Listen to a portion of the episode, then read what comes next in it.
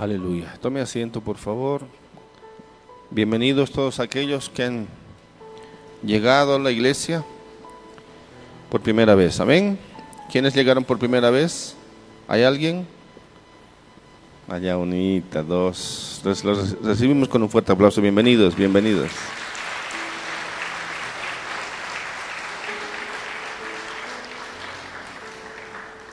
Nosotros ya sabemos que cuando llueve van a venir nuevos. Amén.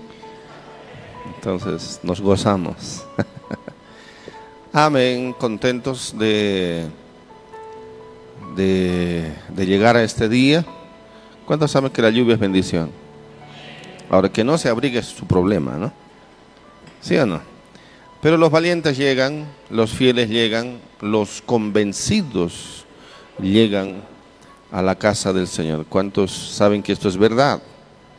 Amén siempre tenemos que ser fieles al Señor. Así que bueno, quiero eh, saludar a todos los que nos ven, si, si estamos transmitiendo, saludar a todos aquellos hombres, mujeres, familias, pastores, líderes, hermanos, amigos que nos ven en diferentes medios.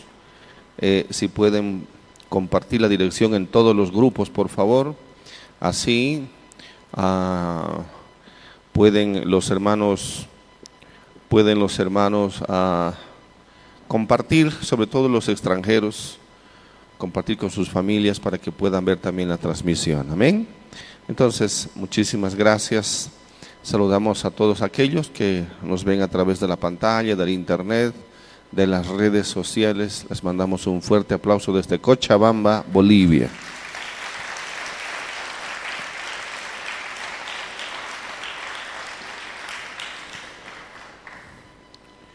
Amén. Ah,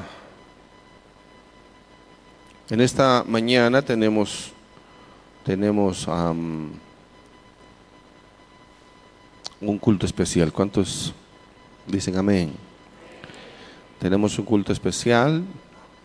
Primero quiero, bueno, mencionar que hemos tenido una, un congreso maravilloso poderoso. Los que no fueron darán cuentas al Señor.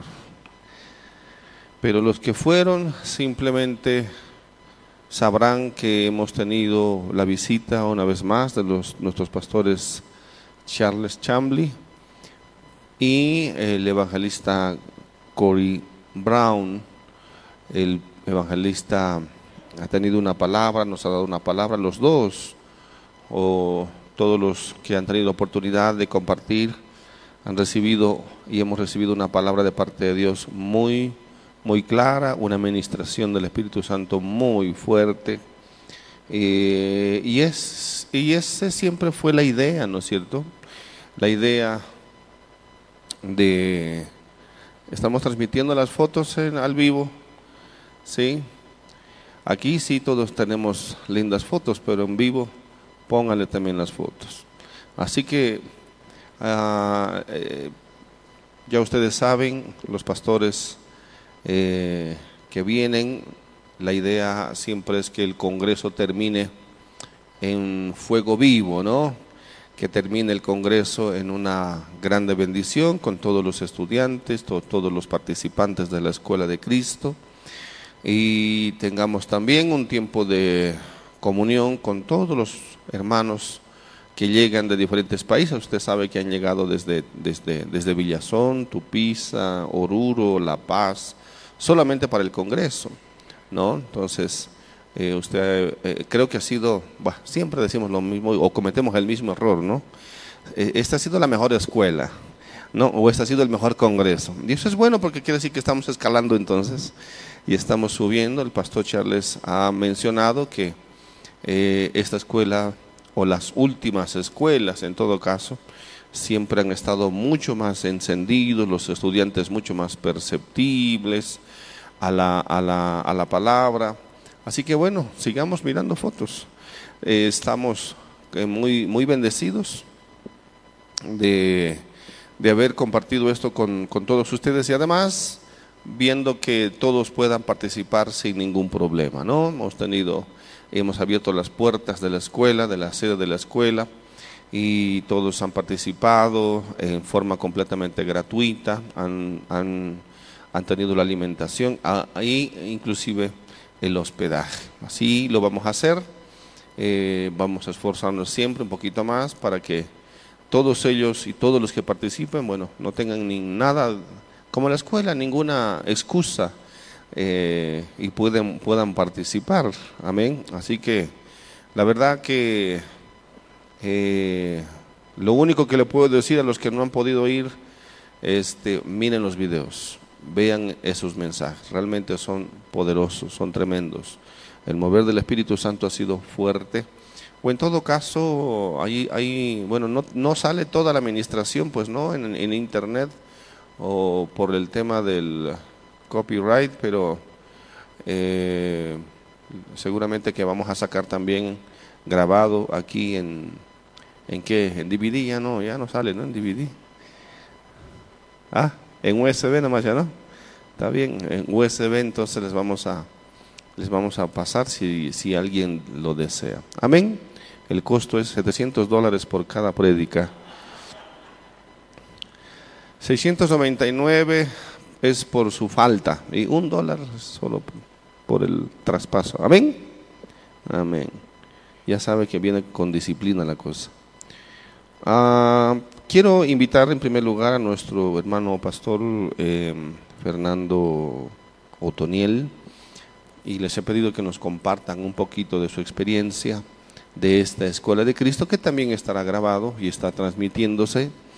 Eh, ¿Qué es o qué les ha parecido eh, qué expectativas tenían y con qué se van a, su, a su país, ¿sí? Este, y, y, qué es lo que Dios ha hecho en sus vidas. Amén, lo recibimos con un fuerte aplauso también.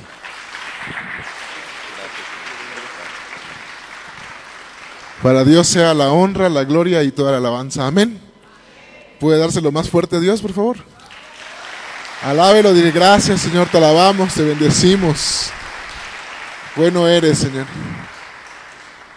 Puede voltear a su lado y decirle, te amo, hermano.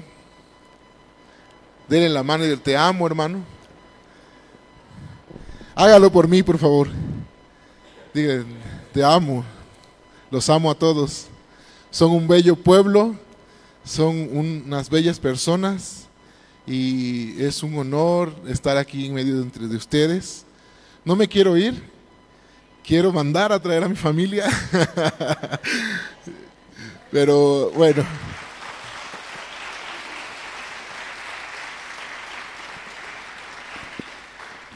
Eso es lo que yo quisiera, pero pues yo ya he muerto a lo que yo quiero, entonces no se puede, ¿verdad? Es lo que Dios hable y lo que Dios diga. Y si en su voluntad está, nos volveremos a ver. el deseo de mi corazón es que algún día pueda yo venir con toda mi familia para que nos conozcamos y podamos convivir todos juntos. Dios conceda ese deseo, ¿no? No voy a, tardar mucho. Está el pastor aquí metiendo presión. no, estoy muy agradecido. Antes de venir a este lugar, eh, pues, como ya les había comentado antes, eh, Dios habló y me dijo, no vas a ir. Y nos empezamos a preparar, no teniendo mucha conocimiento o perspectiva de lo que íbamos a conocer. Lo que sí sabíamos es que íbamos a levantarnos muy temprano y que nos íbamos a acostar muy tarde. y nos empezamos a preparar en ese aspecto, empezamos a levantarnos un poco más temprano para poder este, no sufrir tanto las inclemencias del cambio, aparte que tienen dos horas adelantados ustedes. Entonces yo me despierto a las 3 de la mañana en México, ¿no? Así, horario México. Y aquí, este, pues nos empezamos a preparar. Gracias a Dios puso en nuestro corazón el deseo de prepararnos también espiritualmente. Estuvimos orando, estuvimos ayunando. Y Dios ha sido muy bueno y Él es, bueno, su gracia, su voluntad, sus planes son perfectos todo el tiempo, ¿no? Estamos aquí, Dios trató con mi vida, Él restauró y confirmó mi llamado, si no, no, escucharon el testimonio, porque no fueron al Congreso, ya no lo voy a repetir, nada es cierto. Eh, Dios me ha llamado eh, desde muy joven y siempre este, renegué de ese llamado, lo negué, lo, no le hice caso, hice mi voluntad, pero Dios me llamó con cuerdas de amor todavía, porque no me pasó nada, estoy entero, mi familia está bien. Dios me llamó, Él rompió unos pactos que había yo hecho humanamente con personas, Él los rompió de una manera sobrenatural, me sacó de donde estaba y me, empezó a preparar para este tiempo, porque pues, ni al caso, para ese tiempo cuando había yo renunciado al trabajo, no tenía ni planeado, ni pensado, ni, que iba yo a estar aquí en Bolivia, ¿no? Pero él en, sus planes perfectos preparó todo, él me sacó de un trabajo, porque si hubiese estado trabajando ni, ni en sueños aquí estaría, ¿no? Todo el tiempo, todo el día trabajando. Y él empezó a llamarme, él, como yo les decía, yo quería trabajar para Dios, pero yo me imaginaba trabajando para Dios barriendo, trapeando, pintando la casa de Dios, ¿no? haciendo otras cosas. Pero no, el Señor me llevó a, a prepararme, me llevó a visitar, me llevó a muchas cosas y, bueno, el Señor dije, aquí estoy, si eso es lo que quieres que yo haga, pues eso es lo que, tú, es lo que voy a hacer, ¿no? Pero yo pensaba barrer, trapear o trabajar para ti en, otros, otro aspecto. Y el Señor me preparó, aquí estamos, aquí este, Él restauró mi llamado. Eh, yo no decía mi segundo nombre, nunca decía mi segundo nombre. Y, mi segundo nombre este, lo, lo hablé aquí, en Bolivia, ¿no? Dios sabe por qué y a partir de eso, bueno, yo siento que es una restauración eh, de Dios para mi vida, porque mi segundo nombre significa poderoso de Dios y mi primer nombre significa guerrero. Entonces junto significa guerrero poderoso de Dios. Y Dios ha, restaurado mi llamado, Dios, ha restaurado y confirmado mi llamado de pastor. Y aquí estamos ya no regresa el mismo, la misma persona a, México, regresa otra persona. Dios eh, habló, enseñó, adiestró, preparó, eh, capacitó, enseñó mucho ¿sí? en la escuela de Cristo. Y estoy muy agradecido con ustedes también, porque ustedes también son parte de la escuela. Ustedes apoyan a su pastor y su pastor tiene ese sueño, tiene ese proyecto eh, para hacer y realizar la escuela. Sigan apoyando, sigan apoyando a su pastor, a su iglesia, sigan queriendo crecer en Cristo y hacer su voluntad. Son un bello pueblo, los bendigo en el nombre de Jesús. Muchas gracias por su cariño, muchas gracias por su amor, muchas gracias por todo lo que hicieron por nosotros.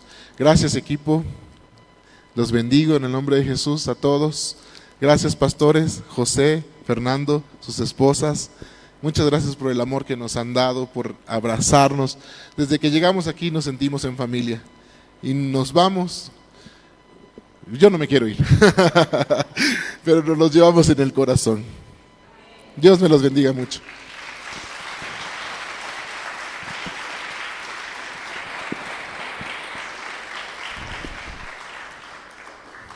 Bueno, sobre todo el, el hermano Fernando ha sido muy amable, nos ha mimado estos fines de semana con sus con sus preparados. Le hacen muy bien a la cocina, ¿no? Así que, sí, probablemente tiene que volver nomás. Ayer, anoche, igual estábamos saboreando sus empanadas y es diferente, ¿no? Le ponen de todo y te terminas embarrando todo, ahí está, ¿no? Te terminas chupando los dedos y lo hacen con tanta paciencia, ¿no? Con horas ahí, desde la masita. Así que, bueno, va a ser para nosotros también este un vacío que dejan, pero bueno, pronto van a venir sus esposas. y el hermano Fernando dice un gran vacío. Está bien, él lo dijo, ¿no? Muy bien, también quiero invitar, por supuesto, al pastor, este, David, Malpica, que nos comente su experiencia en la Escuela de Cristo. Por favor, pase. Lo recibimos con un aplauso especial. Eh, pastor.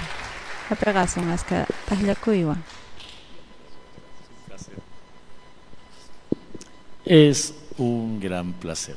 Imagina, placer estar aquí en Cochabamba. Caspa, Cochabamba, Y como decía una persona eh, en Brasil cuando se despedía de su pastor, pastor ya no me quiero ir.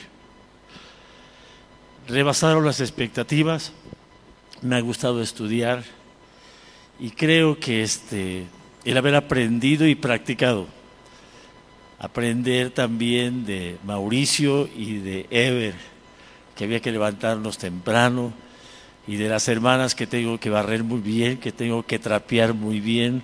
Gracias.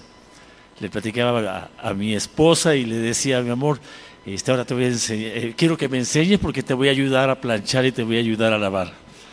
Y dice, qué bueno, qué bueno, dice. Me gustaría que vayas a otros cursos allá, dice, a Bolivia. Creo que el Señor habló a mi corazón. Eh, fueron, ahí soy muy sensible hermanos, fueron mañanas muy maravillosas. Creo que uno de los temas que más llegó a mi vida fue el tema de la cruz. Le pido a Dios, hermanos, que en las iglesias que estamos pastoreando, como decía el pastor César, empecemos con nuestro ejemplo.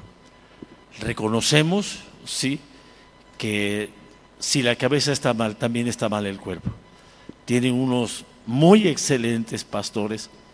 Gracias, Pastor Fernando. Gracias, Pastora Shirley. Gracias, Pepe. Gracias, hermana. Dios les bendiga mucho. Y creo que el Congreso se lo perdieron, hermanos. Tengo que buscar, llegando allá, una pala porque voy a acabar más profundo. Y se preguntarán, ¿por qué, pastor? porque quiero subir a la cima. Quiero cavar mi propio pozo. Llegué a dos iglesias donde nos tocó empezar con mi esposa hace 12 años y yo le decía, Señor, quiero cavar mi propio pozo. Quiero, Señor, que tú, allá donde vaya, que tú hables más a mi vida. Quiero subir a la cima. Quiero, Señor Jesús, que seas tú mi ayudador, que seas tú el que todo lo que aprendí en teoría y en la práctica allá en la escuela de Cristo en Cochabamba, lo ponga en práctica. Y espero en Dios, hermanos, que las dos iglesias que mi esposa y yo estamos pastoreando, sea estas enseñanzas una grande bendición. Una grande bendición como me gustaría y le vamos a pedir a Dios que hermanos de ambas iglesias vengan para acá, hermanos, a, Bolivia. Y si no, hermanos, allá cuando se abra Pastor Fernando en México, este, también me ha encomendado el Pastor César que este próximo jueves este, pueda hablar al concejal de pastores en Minatitlán para motivarlos. Él va a estar por acá, por Chile, sí, para motivarlos de que esto que, este, que es la escuela de Cristo es algo grande y maravilloso. Me gusta la poesía. Los sabios del Talmud, en el libro Ágada de Pesach, dice que vieron por allí que Moisés estaba buscando una ovejita que se le perdió. Y entonces dice que Dios pensó, dice, de seguro que este es una de las personas que va a guiar al pueblo de Israel. Y cuando Jesús estaba en el capítulo 15 de Lucas compartiendo con, con los fariseos y con los escribas, porque comía con los pecadores, ¿sí? Eh, él les dijo la parábola de, de, la oveja perdida. Y le dijo que quién de vosotros, teniendo cien ovejas, va tras la que se perdió. Y Jesús dijo que Él es el buen pastor. Y el buen pastor su vida da por las ovejas. No me quiero ir sin antes decirles que cuando tenía seis años, mi mamá nos enseñó de memoria el Salmo 23. Y lo quiero compartir con ustedes. Del rey David. Jehová es mi pastor Jehová es mi pastor y nada me faltará. En lugares de delicados pastos me hará descansar. Junto a aguas de reposo me pastoreará, confortará mi alma, me guiará por sendas de justicia por amor a su nombre. Aunque ande en valle de sombra y de muerte, no temeré mal alguno, porque tú, porque tú estarás conmigo. Tu vara y tu callado me infundirán aliento. Aderezas mesas delante de mí, en presencia de mis angustiadores. Unges, unges mi cabeza con aceite. Mi copa está rebosando. Ciertamente, el bien y la misericordia me seguirán todos los días de mi vida. Y en la casa de Jehová moraré por largos días. Amén. Dios les bendiga, hermanos. Bendiciones, les amamos. Y si de alguien me voy a acordar bastante, son de los hijitos del pastor, cómo nos abrazan. Y bueno, hay una coincidencia por allí con, este, con mi tocayo David. Nos gustan mucho los chocolates. Dios les bendiga.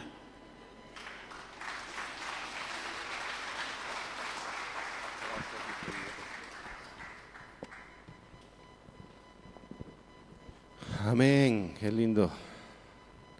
Estos ojos se, se, se olvidó sus ojos. Amén. Muy bien, ¿cuántos estamos bendecidos? Gracias, sabemos que son palabras sinceras y para nosotros es un privilegio, un grande privilegio servir a todo tipo de siervos de Dios y de diferentes lugares del mundo. Sí, pero no todos, con mucha sinceridad, no todos se ganan el aprecio y el amor y el corazón. Y estos pastorcitos pues nos han, nos han conquistado. Amén. Desde ya, este, poder ir allá y recibir y, y haberme recibido con un corazón tan grande, este, con tanta atención como el pastor César, su esposa, su familia. Eh, eso siempre ha, ha, ha, sido el inicio eh, para que se abra esta gran puerta de bendición para ellos, para sus ministerios y bueno, quién sabe, para todo el país. La semilla que han recibido la tienen que germinar muchísimo. Bueno, y en la gracia del Señor ellos lo van a poder hacer también. Amén. Y nosotros siempre estaremos eh, con ese eh, privilegio de haber sido parte de lo que Dios quería hacer con sus vidas. Así que estamos muy, muy agradecidos por eso con el Señor también. Amén. A Pastor Fernando Blanco, por favor, le damos un fuerte aplauso también a él.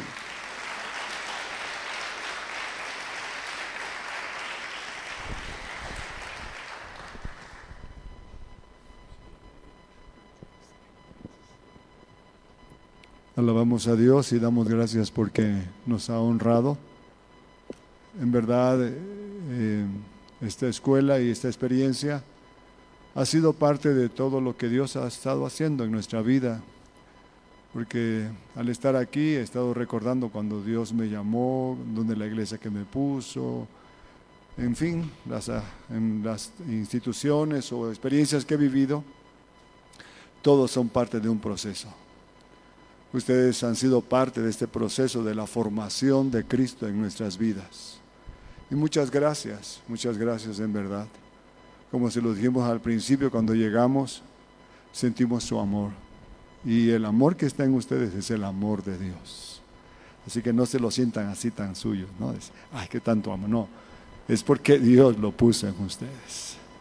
Y en verdad, gracias a Dios por eso porque no en cualquiera se ve el amor de Dios. Y gracias a Dios porque el Señor nos sorprende, nos ha sorprendido. Y al menos en mi vida como hijo de Dios, le he amado y le he buscado y he deseado toda mi vida serle agradable. Y bueno, venía, como dije, con situaciones que inconformidades en mi vida como persona, venía con aquellos anhelos y cuando pues ah, supe de esta actividad, lo que me interesó fueron los veintitantos días en oración, en ayuno, y eso es lo que me llamó la atención. Dije, eso, eso quiero porque en varias ocasiones he tratado de reunir a mis amigos, pastores, vámonos a la montaña, le digo, vámonos a orar. Y en algunas ocasiones, gracias a Dios, hemos estado así reunidos en tres días, en ayuno, en oración, en la montaña, orando, buscando a Dios. Y eso fue lo que me llamó la atención cuando también le platiqué a César. Y sí, a mí, ah, pues estamos en el sentir, vamos por eso. Y claro, la palabra, ¿no? Pero cuando leíamos el currículum, decíamos, bueno, ya son temas que hemos conocido. Pero gracias a Dios porque rebasó mis expectativas. La palabra de Dios es preciosa y es hermosa. Gracias por todo lo que sea, Dios nos ha hablado a través de sus vidas y nos ha mostrado la riqueza aún de la palabra, que, que eso también ha despertado más en mí, meterme más, meterme más en oración y, y tomar esta riqueza que está en su palabra para alimentar a su pueblo y para llevar a su pueblo a la verdad del Evangelio. Gracias a Dios por todo lo que han hecho, también recibiéndonos con tanto amor, permitiéndonos ser parte de ustedes. Ustedes también son parte de nosotros ya. Ya, ya han marcado nuestro corazón. Estarán en nuestras oraciones. Estaremos, seguiremos orando por ustedes. El ministerio que Dios les ha dado y que Dios le ha dado a su pastor es, parte del avivamiento que Dios ya inició. Eh, yo creo que ya, porque ya hay corazones avivados, ya hay gente que está apasionándose y que quiere más de Dios. Así que no paren, no paren. Y es muy sabia la visión de buscar a los pastores. Pero una de las cosas que Espero que el Señor les afirme y les afine.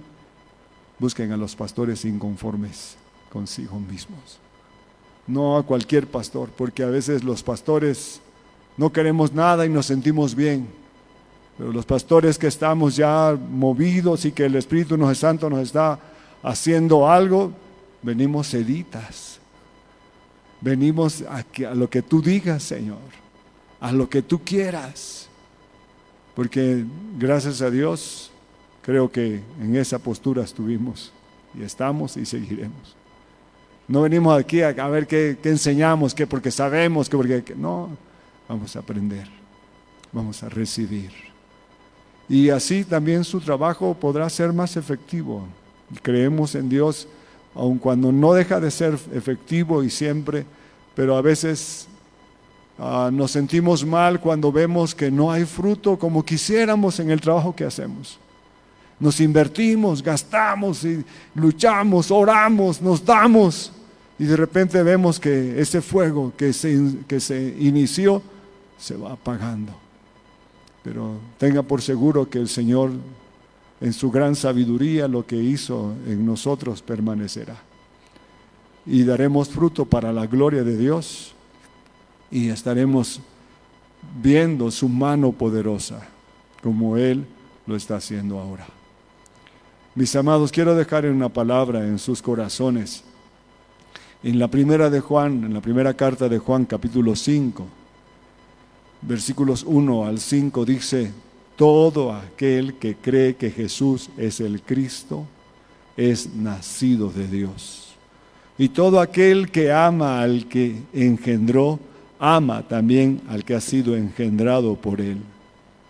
En esto conocemos que amamos a los hijos de Dios cuando amamos, cuando amamos a Dios y guardamos sus mandamientos.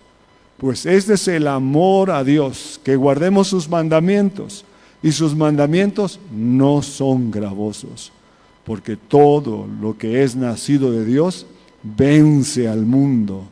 Y esta es la victoria que vence al mundo, nuestra fe. ¿Quién es el que vence al mundo? Sino el que cree que Jesús es el Hijo de Dios. Así que todo lo que se levante en contra de ustedes no prosperará. El Señor les dará la victoria, el Señor seguirá haciendo su obra en sus vidas. Dios les bendiga grandemente. Nuestro amor hacia ustedes.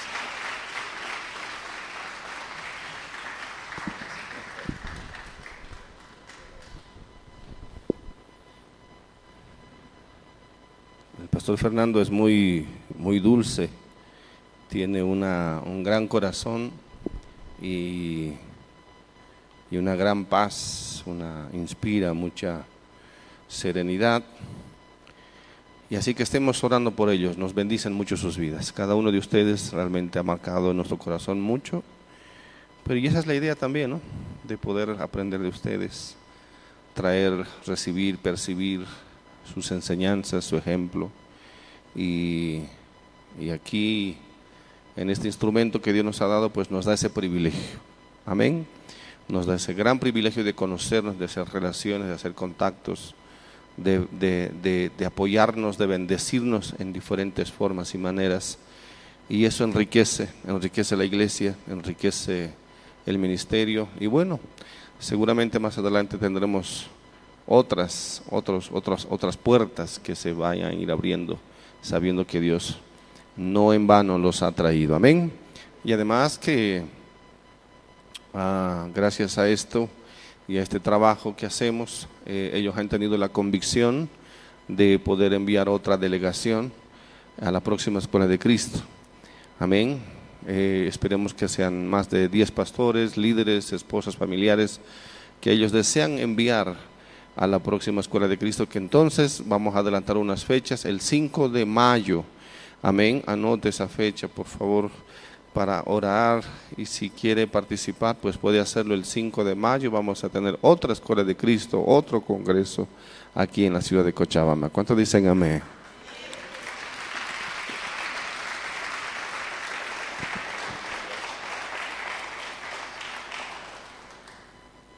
Amén. Vamos a prepararnos entonces para poder recibir en esta mañana la palabra de Dios. ¿Cuántos quieren recibir una palabra de parte del Señor? Ah, entonces eh, invitamos igualmente con un fuerte aplauso a nuestro pastor César Valdivieso, por favor.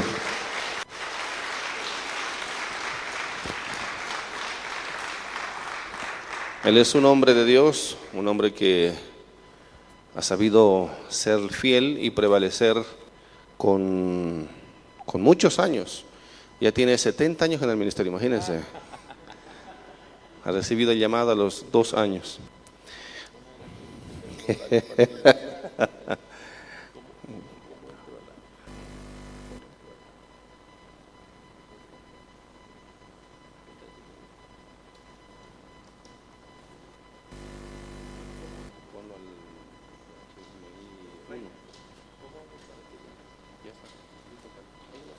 Sí, ya.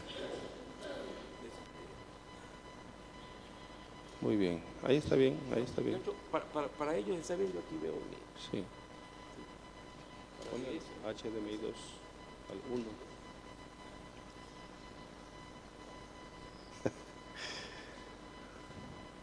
Claro, los pastores de hoy son tan tecnológicos que hay que tener todo listo y preparado. Amén. Ok, creo que está en el 1. ¿Ah? ¿No da?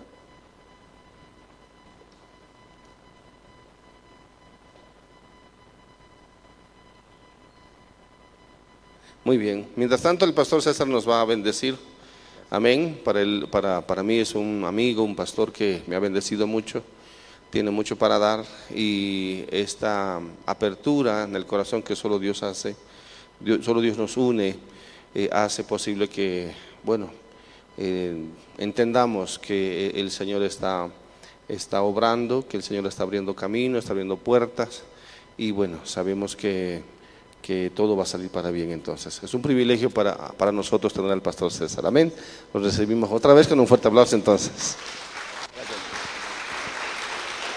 Gracias a Dios.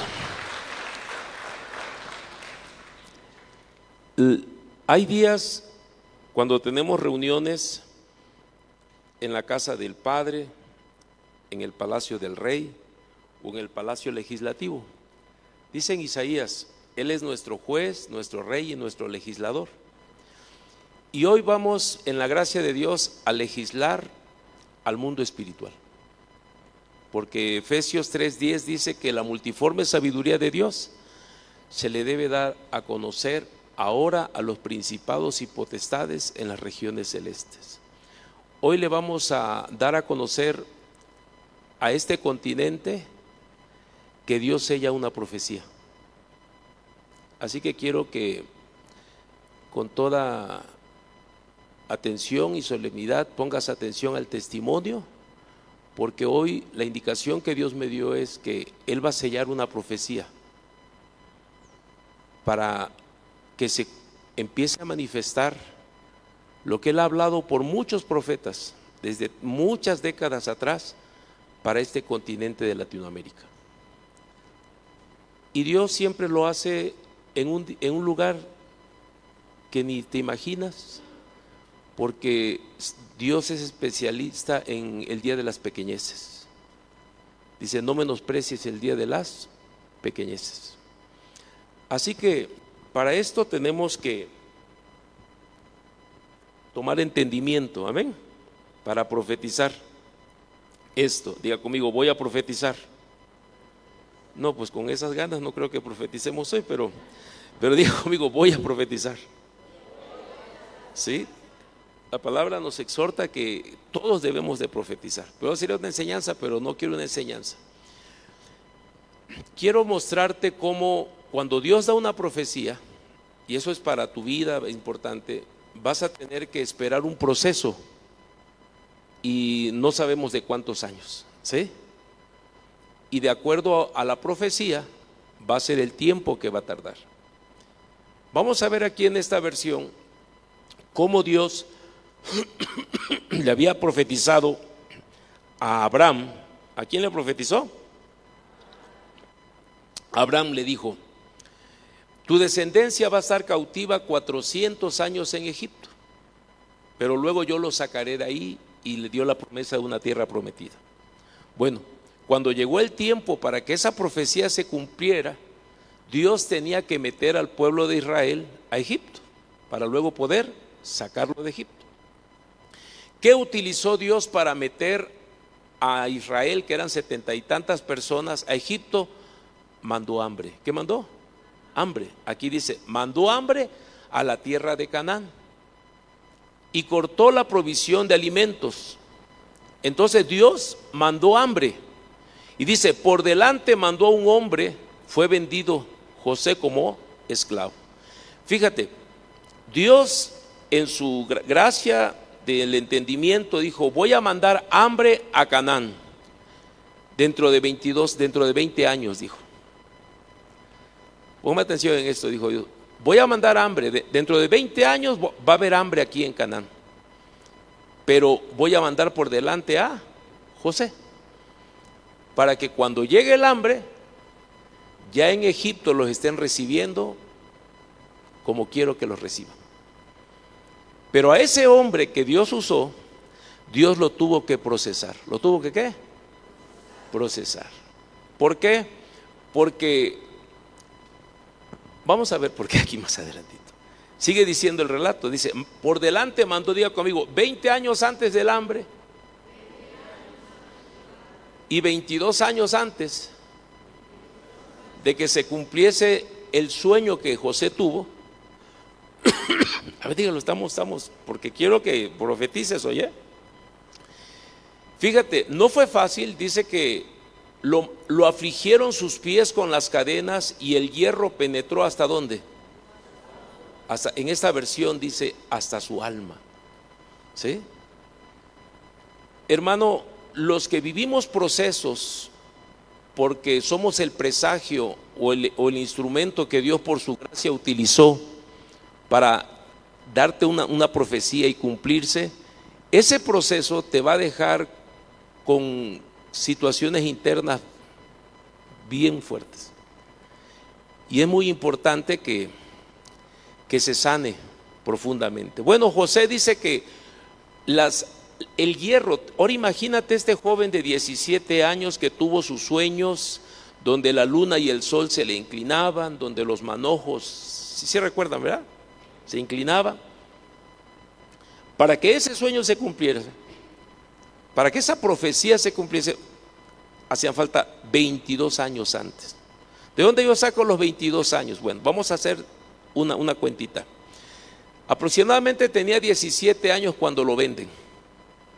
Y hasta los 30 años Faraón lo llama para que le interprete el sueño. De los 17 a los 30, ¿cuántos años hay? 13. Vinieron 7 años de las vacas gordas. 13 más 7, 20. Vinieron dos años de hambre, 22. 22 llegaron los hermanos ahí. Y cuando los vio, esa es la versión mía, desgraciados estos. Si no creas que dijo, ¿qué creen, manitos? Dios me mandó antes. No, porque él no lo entendía. Todavía él no lo entendía, por eso es que tuvo que los regresó, los mandó, los agarró, hasta que Dios les mostró, ey, ey, ey, yo lo permití. Por eso cuando él ya se descubre y dice, yo soy José, y aquellos se van peleando, ya ves, yo te dije mala onda que no lo vendiéramos, no, no, no, no. Que no, no, si tú lo querías hasta matar. Él dijo, no peleen ya. Dios lo permitió todo esto para preservarnos la vida. Díganle a papá que estoy vivo. Estamos vivos, hermanos.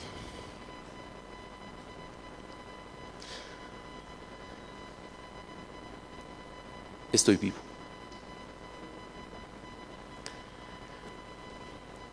Pero Dios tuvo que, hasta que llegó el momento de cumplir sus sueños, el Señor puso a prueba el carácter de José. No es fácil, pero qué bueno es. Cuando tú empiezas a desaparecer y Cristo se empieza a ver. Porque de eso se trata. De Cristo, no de nosotros. De su propósito, no del nuestro. Amén. Yo te voy a platicar brevemente por qué creo que hoy se sella una profecía. Te lo voy a dar un poco. Fíjate. Deja, mira aquí.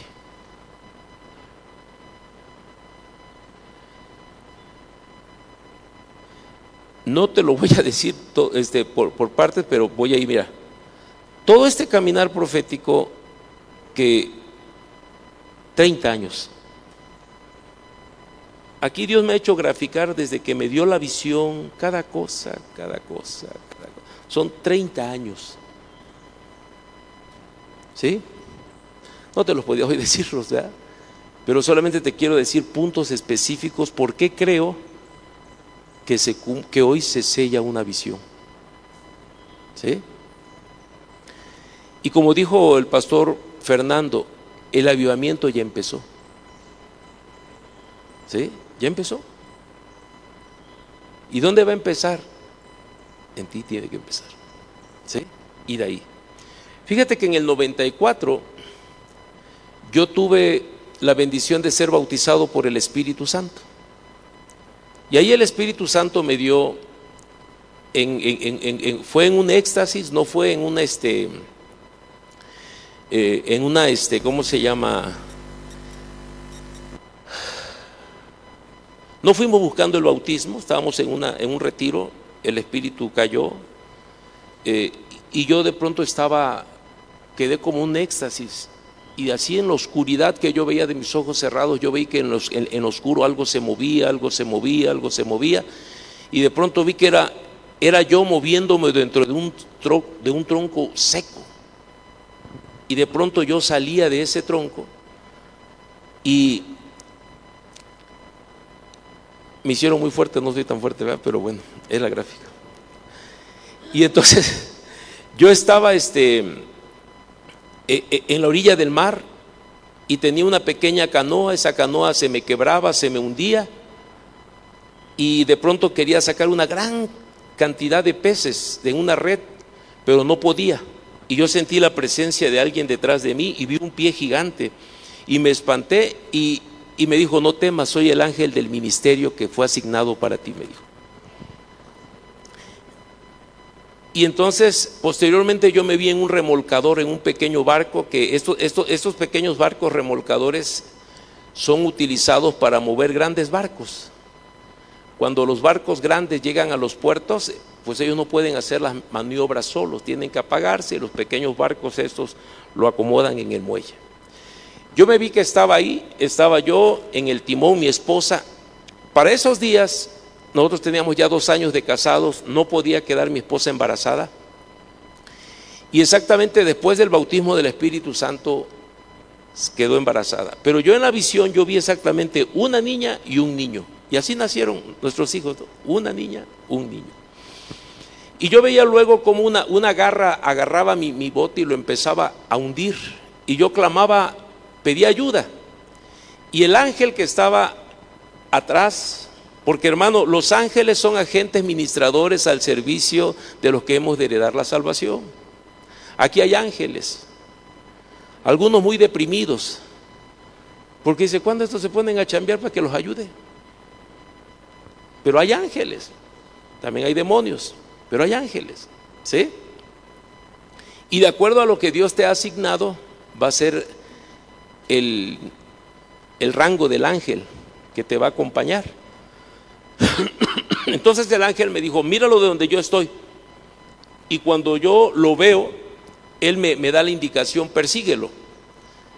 Y entonces yo me voy al fondo del mar, el mar es multitud de pueblos, y tengo una gran lucha con este espíritu inmundo. Y posteriormente, cuando yo salgo, voy nadando al, al, al mar y yo tengo, tengo este, varios remolcadores ya, pero cuando llego a la, a la orilla, el ángel me dice, ahora hay que ir al monte a adorar, me dijo. Hace 30 años fue esto. Recibí el, yo dije, bueno, el monte, ¿qué será el monte? Yo estaba, tenía tres años de convertido, no sabía realmente lo que me estaba hablando. Y empezó el proceso.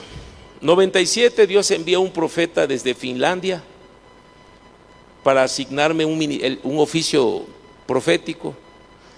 2004 Dios me da una palabra que iba a acontecer en esa región donde vivo del Istmo, que iba en un ayuno de 40 días que hicimos, Dios me mostró que ahí se iba a hacer como un canal de Panamá, pero férreo.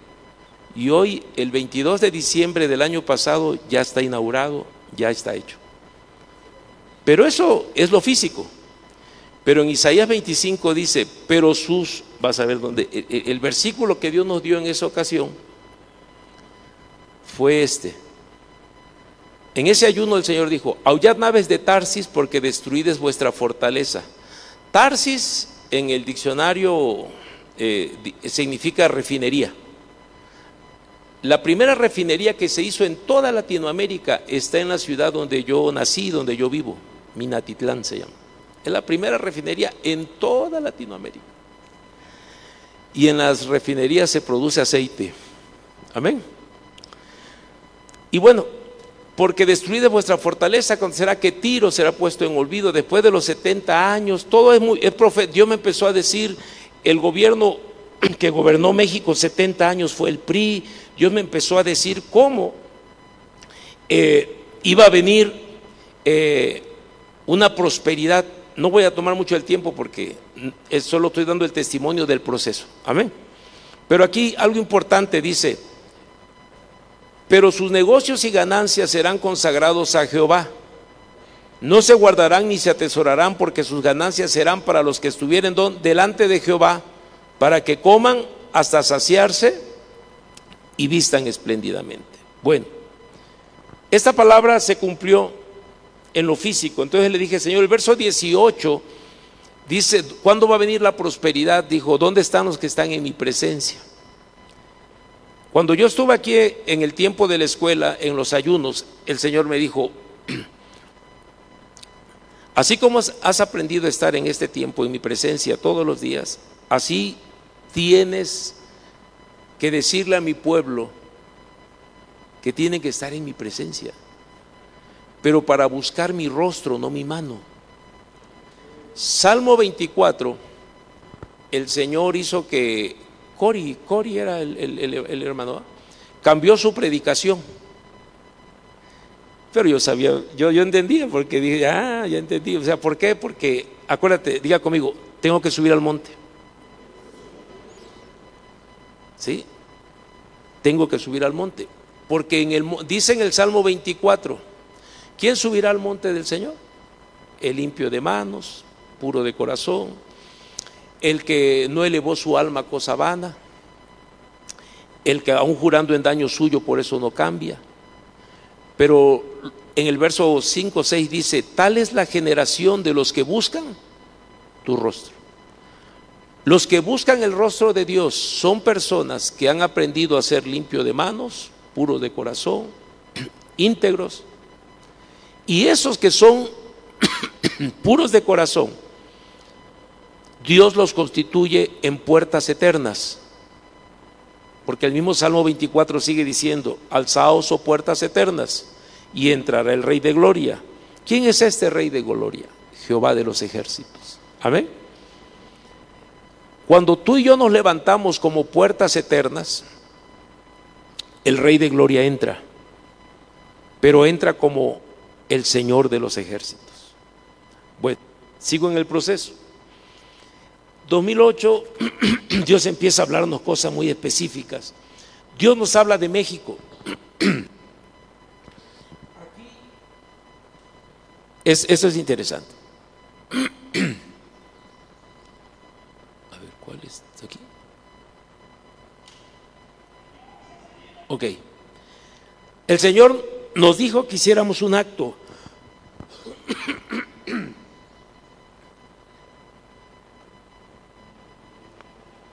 En Coatzacoalcos, donde es el pastor Fernando, su hijo, estuvimos intercediendo por, por la ciudad. Y el Señor me dijo que hiciéramos un acto profético y que ciñéramos los lomos. Si sí sale el audio, ¿ah? ¿le subes el audio? Que, que el istmo.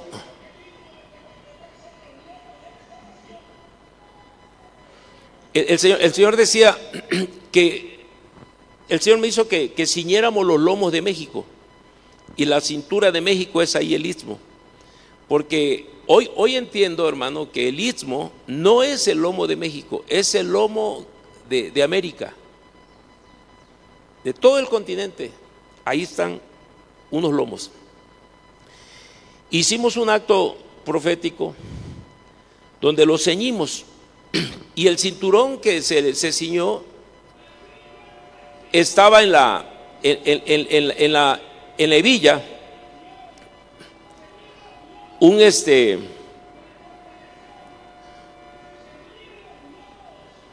ahorita eh, quiero nada más ver la gráfica del acercamiento a ver, ahí está. No, quizá no se va muy bien pero aquí en Levilla hay un águila. Cuando Dios me, me manda a hacer un acto espiritual profético tengo un equipo que me apoya y yo les digo Dios mostró esto oren y que les muestre los elementos con los que lo vamos a hacer o sea yo no conseguí el cinturón, ellos lo consiguieron, pero quiero nada más este detalle, un águila en ese cinturón, se los se ciñeron, quedó. Esto fue en el 2000, este, 2008, en ese tiempo. En ese mismo año, para casi para agosto, un amigo me regala un DVD, dice, mira, aquí hay muchas profecías sobre México, te lo regalo.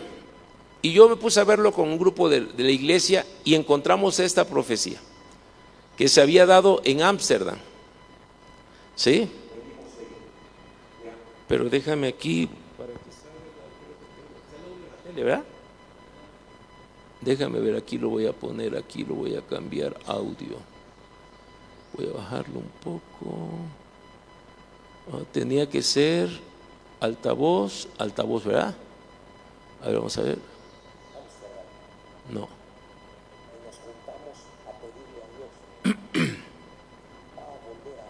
A ver, ahorita.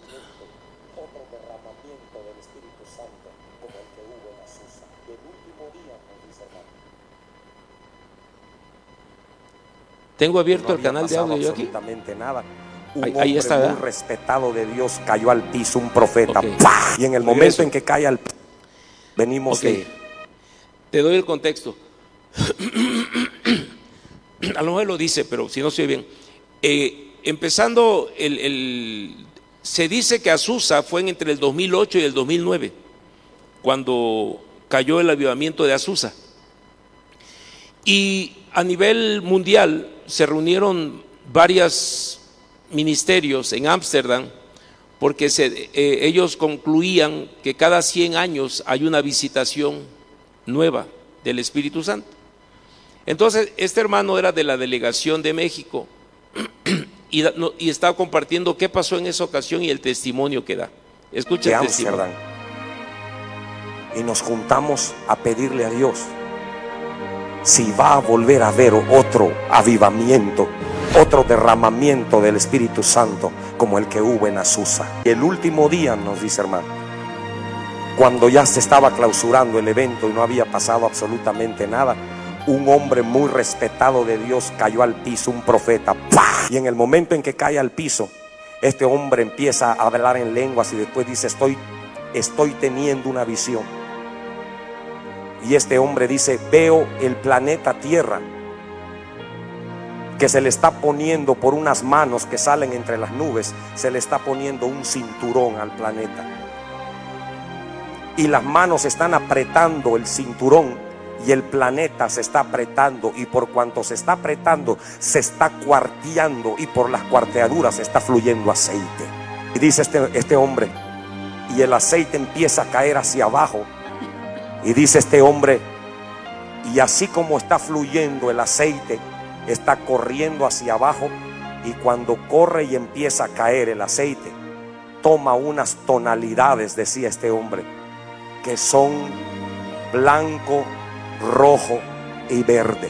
Y cuando ya todos daban por clausurado, aquel hombre seguía tirado en el suelo y dice, espérense que la visión no ha terminado, porque el Espíritu de Dios me está acercando hacia donde está la hebilla de la correa que está apretando, donde están los colores verde, blanco y rojo, y la hebilla parece ser que tiene como un pájaro grandotote que se está comiendo una serpiente. Bueno, yo sé que no se emocionan porque no son mexicanos, no hay problema. Pero sigo en el testimonio.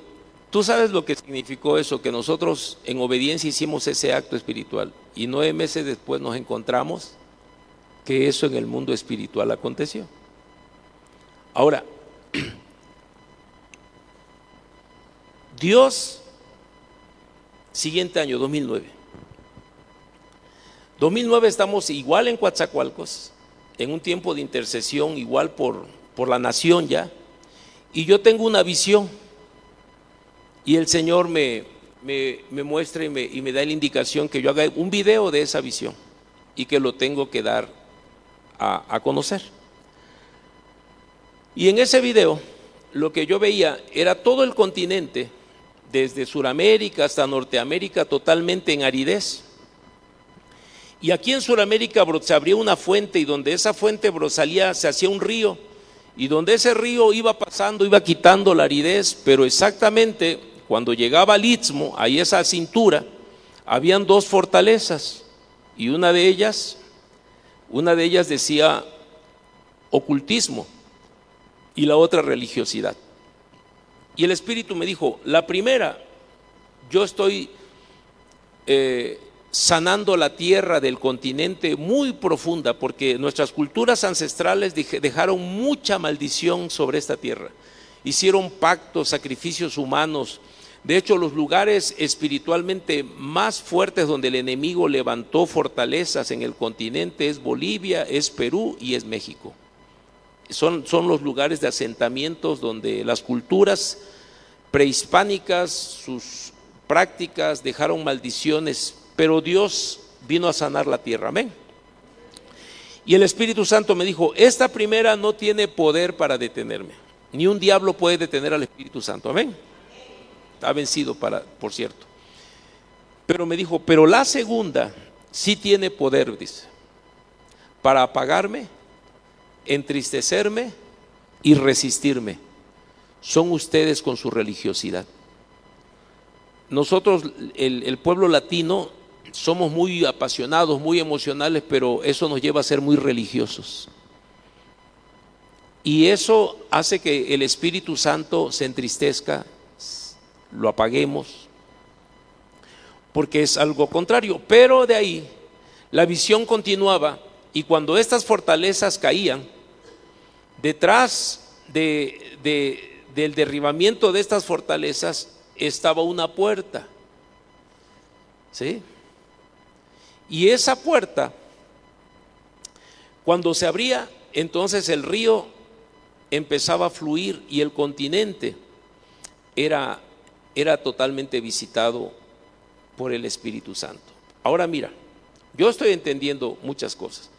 2010 es un proceso, esto, esto ya es personal. 2015, y eso lo, estando aquí ahorita hablando, me está llegando, hay una revelación de la llave. ¿Sí? Ajá.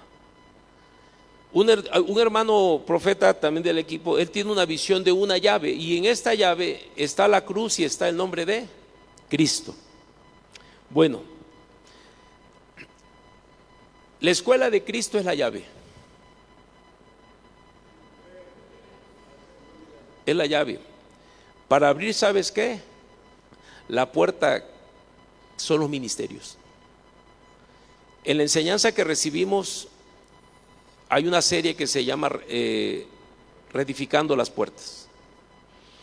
Y son los ministerios. Y lo que dijo el pastor Fernando, por el Espíritu, eh, busca los que, las puertas quemadas. Porque las que creen que están bien son soberbias. El Señor toca y no abre. Pero los que sabemos que hemos tocado fondo, esos rapidito. Entonces, la escuela de Cristo, eso ahorita me lo dijo el Señor, ¿eh? no es algo así que ya la traían. Es la escuela de Cristo. Amén.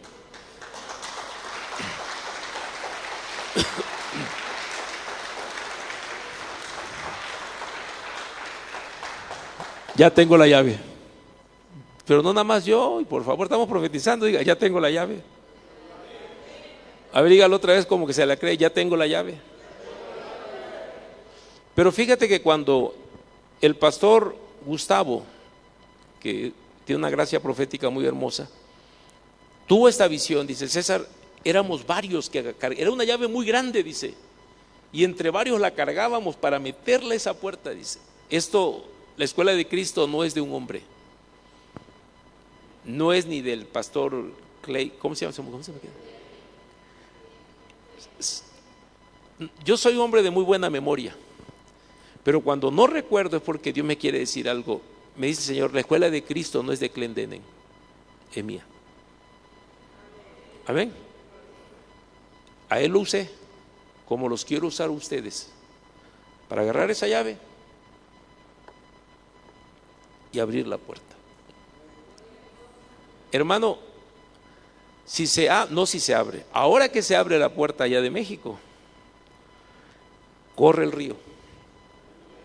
¿Sí? Pero tenemos que cargar esa puerta.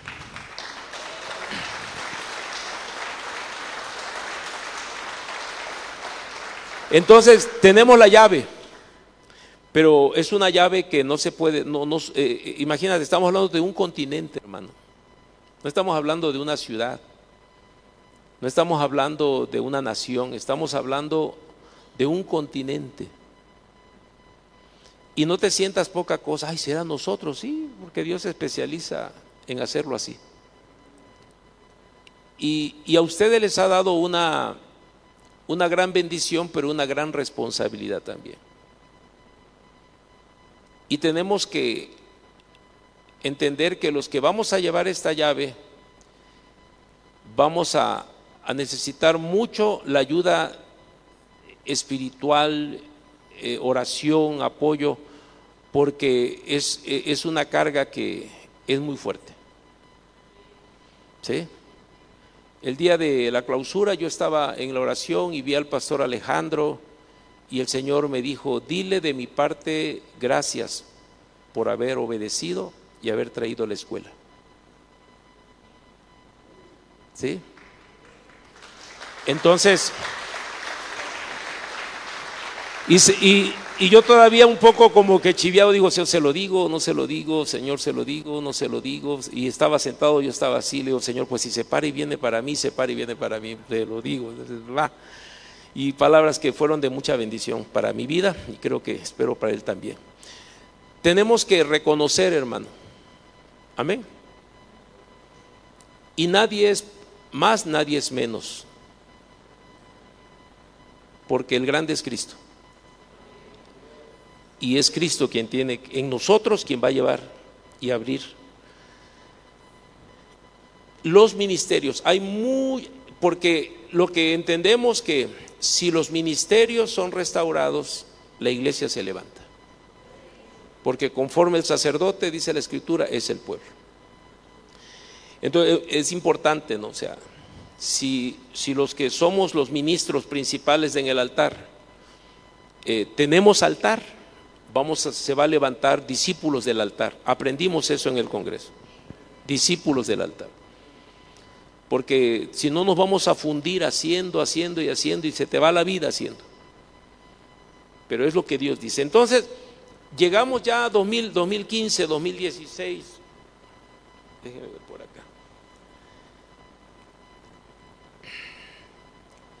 Pero voy a ir aquí al 24. eh, antes, antes, me voy a regresar un poquito porque no lo tengo aquí, ya lo voy a poner aquí en, en el, en el 98 yo me encontré con lo de la ley del voto. La ley del voto dice que tú le pides a Dios, Dios te da primero a ti y luego tú pagas lo que prometiste. ¿Verdad? Este Jacob, yéndose de huida porque su hermano lo quería matar, en Betel, Dios se le aparece y le dice a Dios, si tú me prosperas en mi camino y me haces volver bien, vas a ser mi Dios, o sea, no era su Dios. Y del diezmo de todo lo que tú me des, ¿sí? Yo te, te lo voy a dar. Y Dios en 20 años se lo cumplió. Diga conmigo, Dios no es que se tarde, es que forma carácter, amén. Entonces, cuando yo entendí eso por primera vez, yo hice un voto y yo pedí una cosa, cuatro cosas pedí. Una para mi espíritu, una para mi alma, una para mi cuerpo y una material. Solo te diré la del espíritu. Le dije, Señor, dame una unción en mi espíritu que pueda traer un avivamiento a mi ciudad. Y yo te prometo el diezmo de las almas. Diga conmigo, Dios da más abundantemente de lo que pedimos. Y cuando pedimos lo que Él quiere que pidamos, eso es increíble. Yo pedí eso, hermano, pero ahora estoy involucrado en una colaboración para que corra un río de avivamiento sobre un continente. Qué honor, ¿no? Qué privilegio que Dios me, me, me esté permitiendo eso, ¿no? Dile al que está a tu lado a ti también. Porque no es de un hombre, es de un cuerpo, es su iglesia. Gracias a Dios por los, los tiempos donde Dios usó hombres para hacer algo, pero esta última visitación es la iglesia, el instrumento que Dios va a usar. Y si es la iglesia, eres tú y soy yo. ¿Sí? Entonces, amados hermanos, acuérdate, no, no, no, no pierdas, diga conmigo, hoy vamos, se va a sellar una profecía. Yo en la noche voy a Chile, salgo para Chile. Yo no tenía pensado ir a Chile. Yo mi boleto, mi, mi, plan era quedarme una semana más acá con ustedes. Le digo a Fer, a ver qué vamos a hacer, hemos ido de, de vacaciones. A mí me gusta mucho ir a, a, ver, a, a, ver dónde, pero vamos a ver, o me voy por acá. Mi boleto de regreso es, era el 4 de marzo. Me iba a quedar una semana más. Pero en el primer día de ayuno, yo estaba orando y tengo una visión donde estoy sobre piedras de minería pero yo veo clarito mis, mis, pies, veo la bandera de Chile y veo los pies de un amigo chileno que vive en Estados Unidos. Y el Señor me dice, tienes que ir a Chile. Y tienes que ir a esto, esto, esto y esto. Bueno, le. Le hablo al amigo cuando me dan chance de hablar hasta el sábado, ¿no? y le digo, tuve esta visión, le digo. Y él me dice, tú sabes que yo estoy a punto de cerrar un, negocio muy grande de minería en Chile. Él, es un promotor de inversiones de Estados Unidos para América. Y agarra y me dice, y le digo, sí, pero el Señor también me dijo que es tiempo que tu familia oiga el Evangelio. ¿Cuándo nos vemos? Y pum, él, él ahorita está viajando para, para Chile. Me compra el boleto, entonces yo voy a Chile. Ahora, ¿por qué te estoy hablando de esto, de Chile? Porque el día que se derramó el Espíritu Santo que se ministró, ¿qué día fue? ¿El jueves? Jueves. Dijo el, predicador, los que nunca han recibido el bautismo de este lado, los que ya lo recibieron pero quieren llenura de este lado, yo pasé. Y yo le dije, Señor, 30 años, le digo, que tú me bautizaste. ¿No? Le digo, y yo veía cómo, cómo les, yo sentía cómo caía el espíritu y cómo, bla, bla, unos hasta endemoniados salieron ahí. Entonces empezó, y, y- yo le dije, Señor, y esto lo digo con temor, no temor este, hacia Dios, sino no quiero ser arrogante, pero es lo que Dios me dijo, ¿no? Me dijo, yo no puedo llenar lo que ya está lleno, César, me dijo. Tú ni te has dado cuenta, me dijo. Tú ya eres un vino añejado. Y, lo voy a destapar, me dijo. Yo te he dado. Tú tienes un mensaje para mi iglesia ya, me dijo. Y lo vas a empezar a dar en Chile, me dice. Porque es para las naciones, me dijo. Yo no sé qué me voy a encontrar, pero sí te quiero pedir un favor, ora por mí, por favor.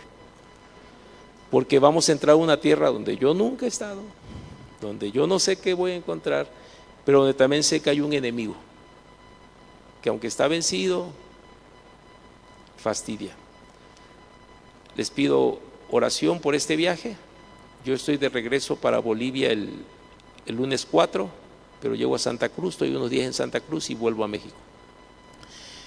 Pero yo sé que Dios ya empezó a moverse, ¿no? Sé que Dios, Chile, algo tiene Chile, ¿no? Algo tiene Chile que se va a mover. Bueno, entonces todo esto, todo este caminar, todo este caminar, voy a ir ya al 24 porque esto tiene que ver ya ahora práctico contigo, conmigo.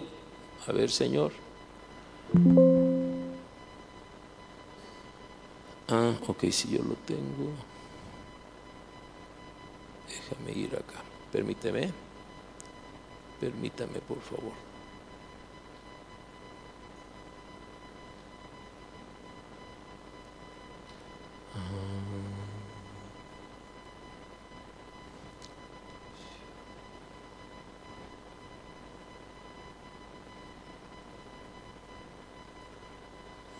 Bien. Preparándonos para la cosecha final.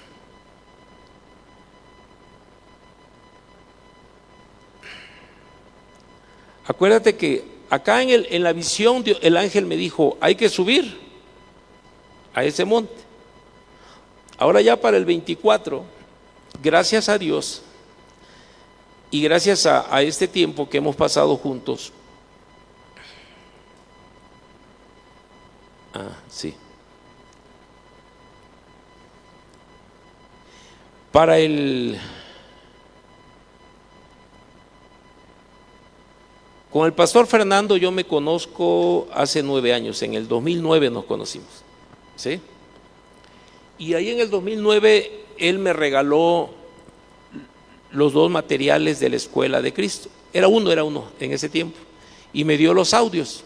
Cuando yo los empecé a estudiar, como yo seguía, tengo que subir al monte, tengo que subir al monte, ¿cómo? O sea, ¿cómo voy a subir? Y era este. Entonces yo empecé en un proceso. Empecé a entender esto y, hice la enseñanza, como dice fíjate, curiosamente el Salmo 24 de Jehová es la tierra y su plenitud, el mundo y lo que en él habita. Luego, el monte de Dios es el reino de Dios, Dios puso a Adán y a Eva. Esta gráfica, es- esta enseñanza la hice en el 2016, pero no la enseñé. Ahorita te voy a decir por qué. Entonces, el valle de la decisión, cuando cuando, cuando el reino de Dios se aparta de la tierra, entra el sistema del mundo, y en el sistema del mundo están las siete esferas, lo que se llama. Pero tristemente la iglesia, desde el monte de la religión, ha querido conquistar las otras esferas. ¿Y qué ha pasado con estos montes? Se ha tragado a la iglesia. Porque la iglesia tiene que, los reinos que hay aquí vienen cuando son los reinos del Señor. Bueno, toda esta gráfica, la santificación, entendí que para subir al monte no puedes subir si no es acompañado, o mejor dicho, guiado por quién. Entonces yo tomé las, 10, las 20 lecciones del manual, las puse aquí, mira, ahí las tengo, mira.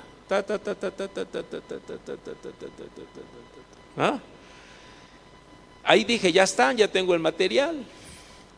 Y, nos, ¿Y qué más necesitamos para esto? Entonces necesitamos para subir al monte la revelación de su palabra, y, este, la fe, y agarro también del manual la fe, pa, pa, pa, pa, pa, pa, pa, ¿no? Y, y ya lo tenía. ¿Y, ¿Y, qué más vamos a necesitar? Este, la santidad.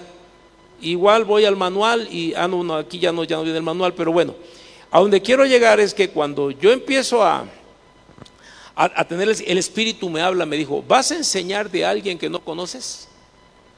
Primero conoce, me dice y luego hablas de mí. Ir a la escuela de Cristo a recibir información, hermano, sales igual. Amén.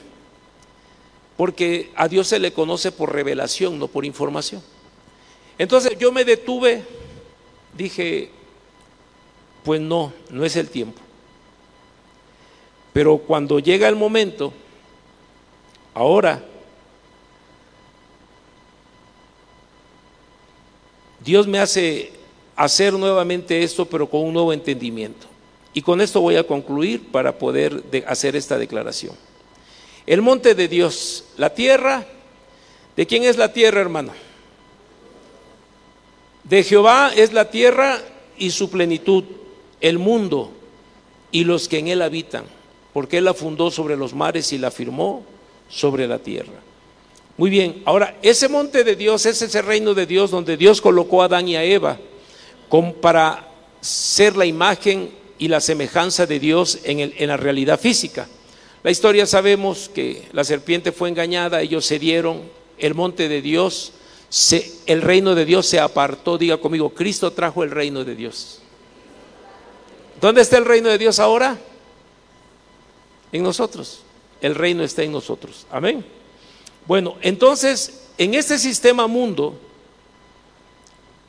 hoy en día, el mundo necesita que el reino venga porque la iglesia ha querido impactar al mundo desde la religión. Y de pronto la iglesia ha querido meterse a la política, por ahí del gobierno, y se los traga. Y se los traga, ¿por qué? Porque es en el mismo sistema. Pero hay un valle de decisión donde dice la Biblia, lo lees conmigo, miles y miles esperan en el valle de la decisión. Es allí donde llegará el día de ese. Cristo viene, hermano. Y hay una multitud de millones de almas que tienen que oír el Evangelio. Pero el Evangelio del reino de Dios. Y para ello eh, hay una puerta que en esta puerta tenemos que saber cumplir la gran comisión. La gran comisión que el Señor nos dio es solamente, diga conmigo, la gran comisión es la segunda fase de la máxima meta de Dios. La máxima meta de Dios es que su reino se establezca nuevamente en el universo. Porque lo que nosotros perdimos fue un reino. Amén. Y cuando ese reino llega, llega salvación, llega todo. Bueno, en ese reino, Dios planeó como desde la eternidad planeó que iba, lo iba a hacer en tres, en tres etapas. La primera, que ya vivimos, que está registrada en el Antiguo Testamento, son las figuras, las fases de cómo es ese reino. La segunda fase es la gran comisión y la tercera fase es la segunda venida. Cristo viene, amén. Pero hoy nos encontramos en la segunda fase. Y esta segunda fase tiene cinco objetivos. La gran comisión, primeramente, tenemos que ir a evangelizar para ser discípulos. Pero ¿cuál, es el inicio del discipulado? Bautizar. Por tanto, id y hacer a- bautizándolos. Primero se bautiza, pero que haya el entendimiento del bautismo. En la escuela de Cristo se habla de una manera bastante clara y reveladora que el gran enemigo es la carne, el viejo hombre. Y la palabra dice que a nuestro viejo hombre lo tenemos, se crucifica, diga conmigo, por fe está crucificado, por fe está sepultado en el bautismo y por obediencia me despojo de él. Yo tengo que aprender a despojarme para revestirme de Cristo. Desgraciadamente la iglesia ha predicado un evangelio diferente. Mira lo que voy a decir, es fuerte. Un evangelio maldito. Porque Gálatas dice que cuando predicamos un evangelio diferente, eso es anatema. Y nosotros hemos, nosotros me incluyo, en un tiempo yo predicaba un evangelio, recibe a Cristo para que te vaya bien. ¿Sí? Recibe a Cristo para que te arregle tus problemas, a tu familia. Es más, hicimos una campaña ya muy grande que se hizo en Bolivia, Poder para Cambiar. Y la hicimos allá en, en la región y en los módulos teníamos cuatro folletos. ¿Tienes problemas matrimoniales? ¿Tienes problemas con tus hijos? ¿Problemas de estrés y ansiedad? ¿Problemas económicos? Poder para cambiar. Y le ofrecimos un evangelio a la gente para resolver sus problemas humanos. Y el Padre no mandó a Cristo para arreglar eso. El Padre mandó a Cristo para que la ira de Dios, su ira, no cayera sobre nosotros. ¿De qué nos salvó Dios? De la ira de Dios. Entonces tenemos que predicar un evangelio correcto, que Jesús es el Cristo. Pero ¿qué quiere decir eso de que Jesús es el Cristo? Jesús es Salvador. Cristo en griego, eh, eh, eh, Cristo es en griego, Mesías en hebreo y en español ungido. Nosotros necesitábamos un Salvador ungido. Tres oficios se ungían en el Antiguo Testamento, al rey, al, sacerdote y al profeta. ¿Cuál es el enemigo que tenemos? El diablo, el pecado y la muerte. Necesitábamos un rey ungido para vencer a Satanás y ya lo venció. Necesitábamos un sacerdote ungido para quitar nuestro pecado, ya lo quitó. Necesitábamos un profeta ungido para hacernos volver a Dios. Por eso Jesús es el Cristo, porque es el verdadero rey que venció a Satanás, es el verdadero profeta que quitó el pecado y es el verdadero profeta que nos hizo volver a Dios. Y eso es lo que tenemos que predicar, que Jesús es el Cristo. Y aquellos que se les revela pueden iniciar el proceso de su, discipulado bautizándolos. Entonces, Dios mandó un ministerio de mucha bendición que nos enseñó esto. Hace poco Dios mandó un ministerio de mucha bendición, porque diga conmigo, formar y conformar. En lo individual se forma, en lo colectivo se conforma. Primero, el discipulado personal es para sacar piedras vivas, a través de las cuales Dios va a edificar su casa. Y aquí entra la escuela de Cristo, Fernando. O sea, tenemos que llevar este proceso para glorificar a Dios. O sea, evangelizamos, correcto, un discipulado que se entienda de qué se trata en lo personal, para que luego me pueda unir contigo como una piedra viva y edificar la casa de Dios. Y aquí es donde entra la escuela de Cristo. Habla esto, pero tenemos que ir haciendo. Entonces,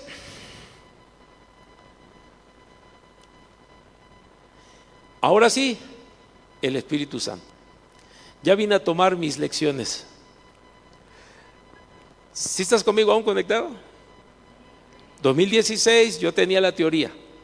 Hoy tuve la, bendición, todo mi proceso. Hoy, el día primero de la escuela de Cristo, la primer día de oración a las 5 de la mañana, llegué, no ponía mis rodillas cuando sentí así nada más la voz del Espíritu me dijo, me vas a conocer, me dijo.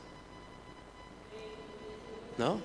Y cuando puse rodillas, uh, me quebró, me quebró, me quebró, me quebró, me quebró. Y, y- y- y lo que trajo fue un arrepentimiento profundo en mí. Qué atrevido de mi parte querer hacer tu obra porque soy capaz, porque tengo gracia, porque qué, qué- qué duro es depender de tus habilidades y, decirle al Espíritu Santo, ahí cuando te necesite me ayudas. Es tremendo. Hace algunos años, ya varios años, estábamos ayunando por recibir bautismo del Espíritu Santo. Estábamos en un ayuno de tres días con un grupo de hermanos. Y el Espíritu Santo me dijo, lo primero para lo cual yo fui enviado no fue para darles poder. Lo primero que yo fui enviado en lo personal es para convencerte de pecado, de justicia y de juicio. Y me dijo, ¿y cómo me cuesta convencerlos de pecado? Me dijo. Porque se excusan. Sí, sí, sí, sí, pero es porque. Ah, sí, sí, sí, yo, pero. Sí, sí, yo adulteré porque mi esposa me expuso, me entregó en, en los brazos de la otra. ¿No? No, no, no, sí, sí, sí, sí, sí, sí, yo, yo me alejé de Dios porque el hermano fulano me hizo tropezar. No, no, no, no, no. A ver, diga conmigo, soy lo que soy. Y estoy como estoy. Por mis decisiones. Nadie es culpable. ¿eh? Y cuando tú aprendas eso, ya maduraste. Pero mientras tú estés culpando, es que vino el diablo, hermano. Y mandó un brujo y un hechicero y me hechizaron. No, no, no, no, no. No, hermano. Y tristemente la iglesia, ¿cómo buscamos culpables? Cuando el único responsable de nuestros actos somos nosotros mismos. Entonces el Espíritu me dijo, ¿cómo me cuesta convencerlos de pecado? Pero lo que más me entristece, me dijo, es que luego que ya los convencí de pecado, se autosentencian. ¿Quiénes son ustedes para ser juez y parte? No, ya, mejor me alejo de Dios, no sirvo para esto. Pues si nunca has servido, ingrato, si ha sido pura gracia. Si estamos aquí, hermano, es porque Él lo decidió. Tú no decidiste, ni tú ni yo decidimos nada. Porque ni siquiera tuvimos la fe para creer, la fe nos la regaló para poder creer. ¿Crees algo de Dios? Es porque Él te dio su fe para creer eso, porque sin eso nada creemos. Así que somos totalmente inútiles. Inútiles. Solo es su vida en nosotros. Entonces cuando ese día primero yo caí, dije, ah, el Espíritu Santo es vital para subir al monte. ¿Cuántos van a subir al monte? Bueno, ¿cuántos no han ido a la escuela de Cristo? Levanten la mano. No, no, no os hagáis, levanten la mano. Levanten la mano alto. ¿Quiénes no han ido a la escuela de Cristo? Muy bien, ¿quieres subir al monte? Pues empieza ahí el entrenamiento para que luego subas al monte, porque tienes que aprender cómo subir al monte. Porque te voy a decir algo que se nos enseñó. A ese monte se sube solito. Ahí no hay pastor, ahí no hay esposa, ahí no hay amigo, ahí es solo. ¿Oíste eso? Solo.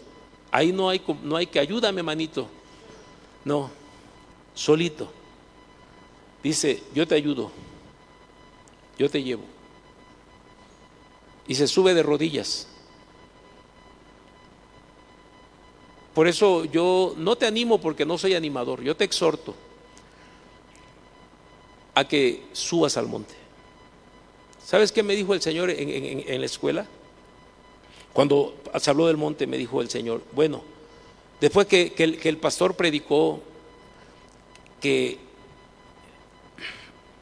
voy, voy a, voy a eso, ¿qué más necesitamos? La palabra, pero la palabra, no conocimiento. Lo que el pastor Clen, por así. Ya, ya el nombre ya me lo aprendí, Clen. Este, comparte, hermano. No es enseñanza, son predicaciones. ¿Sí? Pero lo que está ahí en esos videos es la revelación de esas verdades espirituales. Decía el pastor Fernando, eh, tú lees los temas, pues ya, ya, ya, ya, ya, hasta lo he enseñado. ¿No? Pastor Fernando fue eh, director de un seminario presbiteriano a nivel nacional, es un hombre que se ha quemado bastante las pestañas en conocimiento. Pero tanto él como yo podemos decir, otros amigos allá, se cumple la, letra mata, pero el espíritu vivifica. Entonces tiene- se nos tiene que revelar, porque diga conmigo, la palabra no es algo, o mejor dicho, no es información, es alguien. La palabra es Cristo. Amén. Y es Cristo que se te revela por medio de su palabra. De ahí necesitamos un discipulador. Tú no puedes hacer discípulos si primero no has, no no has estado siendo un discípulo. Es importante, hermano, tenemos que levantar una gran cosecha. Hacen falta discípulos que hagan discípulos. Cuando vino el avivamiento del 70, 72 aquí, multitudes se les reveló Cristo, pero no hubo discípulos de ese avivamiento. Porque si hubiese habido discípulos, estuviéramos el día de hoy viéndolo. O sea, no podemos ir a un avivamiento que se va a diluir porque los que van a mantener el río creciendo del avivamiento son los discípulos. Por eso tenemos que ser discípulos. Tenemos que dejar esa vida de, dom- de domingo nada más, de, de mucha ignorancia bíblica. Tenemos que ser discípulos. ¿Cuántos ya fueron a la escuela de Cristo? A ver, ok, ¿cuántos han sido bendecidos por lo que Dios te dio en esa escuela? Si nadie ha sido bendecido, anda, ve otra vez a la escuela de Cristo. ¿Sí? Pero ya no vayas para ver, ay, a ver, oye, ay, a ver qué va a hacer Dios conmigo. No, no, Señor. Voy a morirme ahí. Señor, yo quiero ser un discípulo. Te voy a decir algo a ti, congregación. Cuando Dios pone una revelación, una visión en una congregación, la congregación entera es responsable de dar el fruto de esa revelación. Amén. Lo que va a ser más creíble, mira, Dios nos trajo de- desde tan lejos. Diga conmigo, no hay segundas oportunidades para primeras impresiones. Cuando alguien me habla, tengo un buen amigo que es un ministerio muy, muy, muy, muy, muy fuerte. Y, y él oye lo que Dios me ha hablado. Oye, César, qué tremendo eso. Oye, en, en sin el afán, ¿no?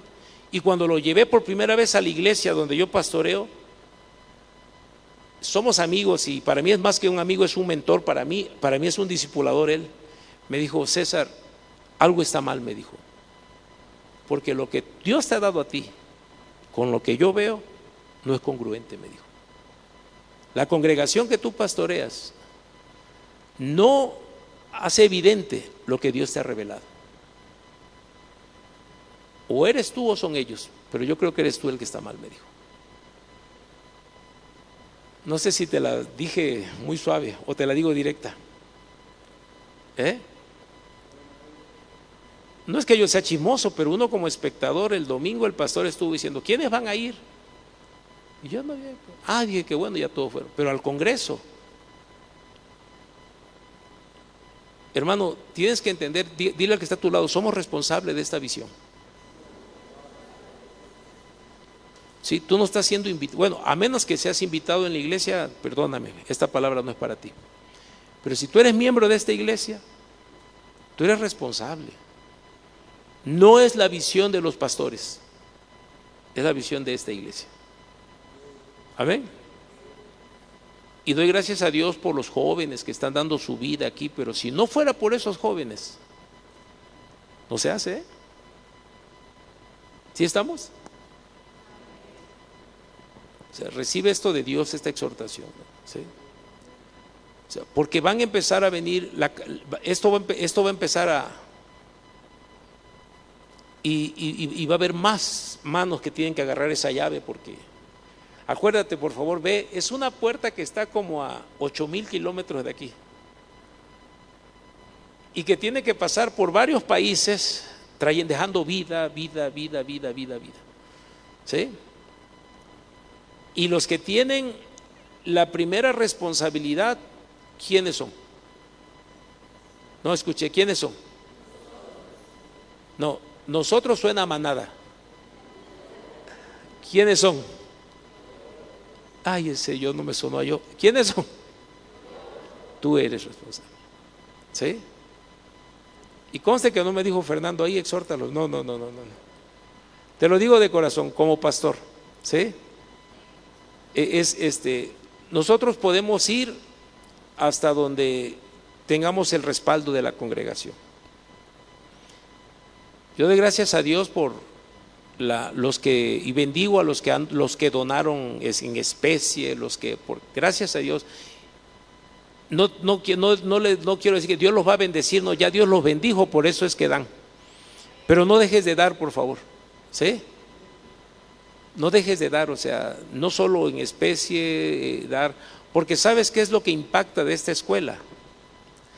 Que, que te atiendan de tal manera y que todo sea gratis. De veras, ¿por qué Dios lo hace así? Porque ya estamos tan fiscados los, los pastores que, y, y dónde va a venir el sablazo, cuánto va a costar. ¿No? Sí, sí, sí, ¿de dónde? Cu- No, no, y cuando todo es gratis, todo, este, esto algo ocultan, a ver, déjame ver. Algo, algo. Y cuando se dan cuenta de que no, que no fueron ellos, sino que es Dios. Eso es lo que hace más creíble todavía al que viene, que Dios, que Dios lo trajo. Pero diga conmigo, al que invitan, no le cuesta.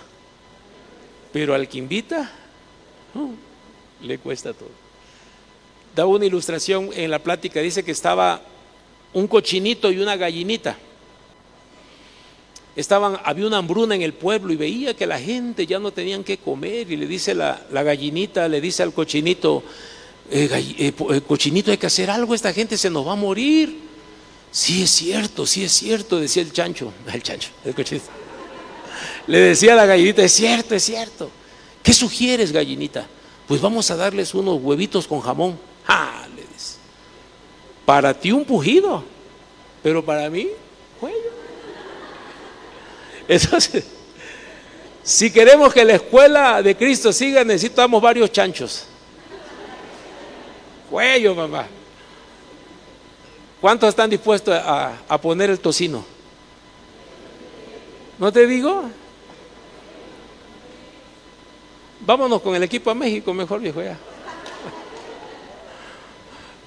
No, no, no es broma. Hermano, tenemos que entender que no es la visión del pastor, por favor, quitémonos eso. Es la visión de Cristo, que la comisionó a su iglesia. Y cada uno hace la parte que le toca.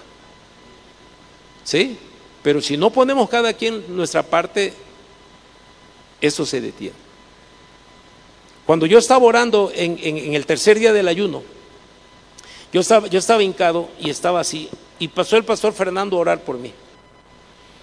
Y yo empecé a ver que esta mano empezó a como a perforar, a perforar, a perforar. Así yo vi la visión que estaba perforando como un pozo profundo, perforando. Pero como era mi mano una broca que abría piedra, piedra, piedra, piedra, piedra. Y no, no llegaba. Yo estaba buscando agua. Porque el Señor me trajo la visión. La fuente tiene que salir. ¿Sabes de qué visión estoy hablando? La del río, ¿no? Donde aquí va a brotar. Ay, Espíritu Santo, tú lo convencerás. Y yo estaba, y yo sentía que mi mano iba al fondo, al fondo, al fondo, al fondo, al fondo, no sé qué tanto, hasta que vi que empezó a humedecerse y de pronto se abría como, como si una tubería de agua le quitaras una tapa y pasaba el agua así, pero fuerte, pero no tenía presión para, para arriba. ¿Y qué es lo que hace falta para que esa, y el agua ya está corriendo, ahí siempre ha estado, pero necesita salir, que se haga visible. Para que el río empiece a correr. No tengo la respuesta precisa, tengo ideas, más oración, pero debemos de, debemos de haber más ministerios uniéndonos para que esto, es- esto surja. ¿sí? Pero hablando como iglesia local, ustedes tienen, eh, por la gracia de Dios, tienen la primera compuerta de que se tiene que, ¿se entiende la compuerta de una presa cuando le mueves donde tiene que subir presión? Bueno, discipulador, diga conmigo, tengo que volverme un discipulador. Pero para eso tengo que ser discipulado. Y voy a empezar yendo a la escuela de Cristo. Ah, ya no le dijeron convencidos. Bueno, pues. Y todo esto, hermano, sucede en la, la iglesia. Amén. En la iglesia. Tuve la bendición de tener en casa al pastor Carlos Peñalosa. Estábamos en casa comiendo y me hizo una pregunta. Me dijo, César, ¿cuándo Dios a ti te indicó que hicieras esta iglesia? Y ya, me- pero me quedé así, ¿no? Y luego le escribí una, un email, le digo, oye Carlos, le digo, ¿por qué me preguntaste eso? Dice, porque es muy importante saber cuál fue el inicio de una iglesia, me dice. Hay iglesias, dice, que empezaron en el cielo con un ministerio que Dios escogió y con un liderazgo que Dios dio. Esas iglesias, dice, caminan en el propósito de Dios de una manera muy firme. Hay otras iglesias que empezaron en el cielo. El ministerio es del Señor, pero los que lo apoyan no son los que Dios escogió. Y hay iglesias que no empezaron en el cielo, dice. Fue en el deseo de un hombre y van a desvanecer. ¿No? Digo esto porque yo creo que esta iglesia empezó en el cielo y que ha puesto ministerios escogidos por Dios. Y no lo digo para elogiarlos, lo digo porque en el discernimiento. Y doy gracias por todos estos jóvenes que colaboran porque han sido fieles. Porque uno como pastor siempre le dicen uno, ay, gracias, sí, pero el que hizo el, pollo dice, sí, pero yo guisé. No dice, ¿no? Pero, pero gracias a Dios. Pero sabes una cosa, necesitamos entender que la iglesia somos todos nosotros. Diga conmigo, a la iglesia no voy, la iglesia se es. Vamos a la iglesia, nosotros nos reunimos aquí, pero necesitamos manifestar, la iglesia es Cristo, amén. Y entender, hermanos, que las pruebas son una bendición, eso aprendimos ahora también en la escuela, ¿no? Que las pruebas te van a... Yo decía, hermano, la cruz, cuando vimos la clase, la, la- la enseñanza de la cruz, el Señor me decía a mi corazón, eh, para que la cruz sea hermosa, César, tienes que ver lo que hay después de la cruz. Dice en Hebreos 12, 12 creo sí, 12, 2, 12, 3, dice que Él fue a la cruz con el gozo puesto, porque Él, ¿qué estaba viendo después de la cruz? Te estaba viendo a ti, te estaba viendo a mí, hermano. Amén. Ahora cuando yo voy a la cruz, ¿qué tengo que ver después de la cruz? Tengo que ver a Cristo. ¿Qué te vas a encontrar después de la prueba del, de- del quebranto? A Cristo. Qué bendición que ya no viva yo y que viva Cristo en mí. Para eso es la prueba. Bueno, y, todo redunda para glorificar a Dios. Yo esto apenas llegando a Minatitlán, no lo he enseñado todavía esto. Escúchame, yo tengo 30 años, yo mi manera de pensar hago dibujitos, hago todo porque así entiendo que Dios me está diciendo. Y creo que también ayuda para que lo entendamos, ¿verdad? Pero cuando el pastor Cori predicó, el Espíritu me habló y me dijo, aunque tengas el, el entendimiento, si no tienes la actitud, no subes. ¿Sí? Yo te puedo enseñar esto, yo puedo enseñar esto, pero si mis manos no son limpias, no subo. Aunque sepa esto. Si mi corazón no es puro, no subo. Porque en el Salmo 24 dice, tal es la generación de los que buscan tu rostro. Y en Mateo dice, bienaventurados los de limpio corazón, porque ellos verán a Dios. Entonces, ¿a qué voy a este monte? Para ver a Dios. Amén. Entonces, si tu corazón no es puro, si tu alma es vanidosa, si eres alguien que tu sí no es sí, tu no es no, no subes a este monte. Y aunque vayas a la escuela de Cristo, si no trabajamos con el carácter, no subimos ese monte. A, a José,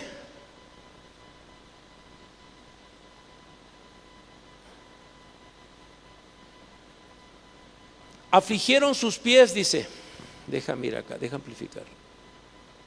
El proceso que vivió José, dice, afligieron sus pies a su alma, dice, hasta que llegó el momento de cumplir sus sueños. El Señor puso a qué? ¿Qué cosa? Pero no es, tu- no es el carácter nuestro, es el carácter de Cristo. Porque Cristo es el que se tiene que conformar en nosotros. Amén.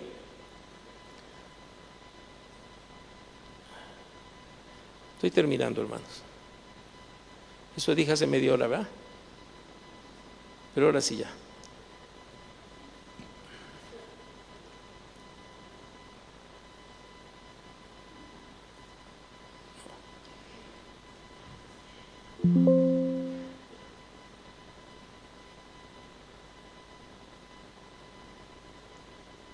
Bien. Entonces el Señor me dijo, aunque ya tengas el entendimiento de cómo subir, es como si tú ya tienes el mapa, hermano, para subir a, ¿cómo se llama el monte ese aquí que tiene el piquito de que se le ve el hielo? Ah, ya, ya sabes la ruta, todo, pero traes un perfil así. ¿Entiendes eso? ¿Tú crees que con esta condición física me infarto a la mitad, hermano? No llego, ¿no? Entonces, si no nos entrenamos espiritualmente, hermano, oración, ayuno, palabra, intimidad con Dios, no subimos. Pero te voy a decir, te voy a dar una motivación para subir, o un temor para subir.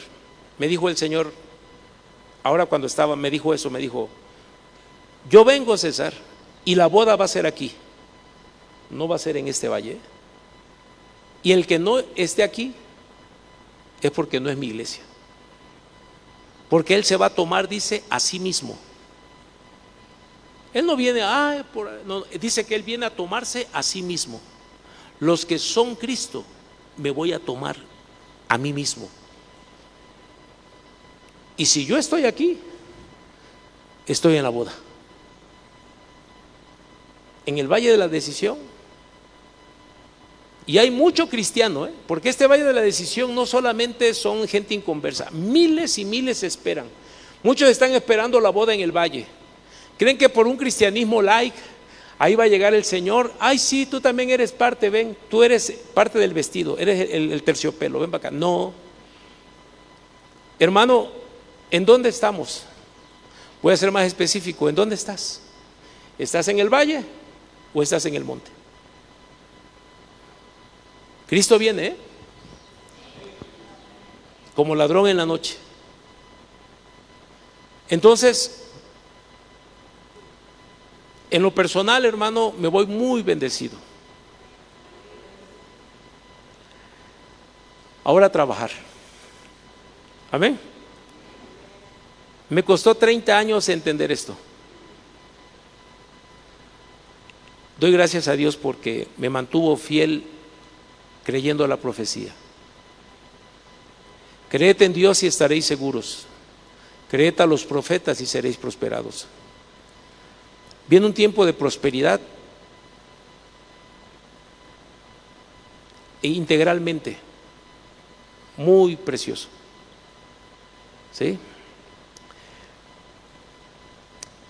Y hoy creo, porque cuando ya se entendió, cuando el Señor Jesús, cuando Isaías 61 dijo, el Espíritu del Señor está sobre mí por cuanto me ha ungido para dar libertad a los cautivos, sí, sí lo ubicamos, ¿verdad?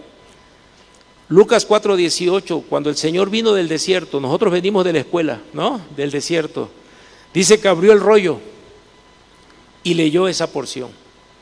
Y él dijo, hoy se ha cumplido esta palabra. Y a partir de ese día empezó el ministerio de Jesús. Yo creo que a partir de este día empieza, en lo personal y en los que lo han entendido, empieza nuestro ministerio. Amén. Empieza Fernando, David, empieza nuestro ministerio. ¿Sí? El ministerio que tiene que ver con el reino de Dios. El cómo hacer y ser un discípulo. Mejor dicho, ser y hacer un discípulo.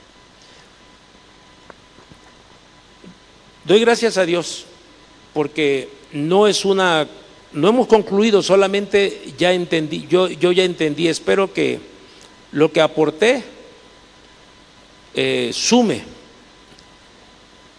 para la edificación de esta casa.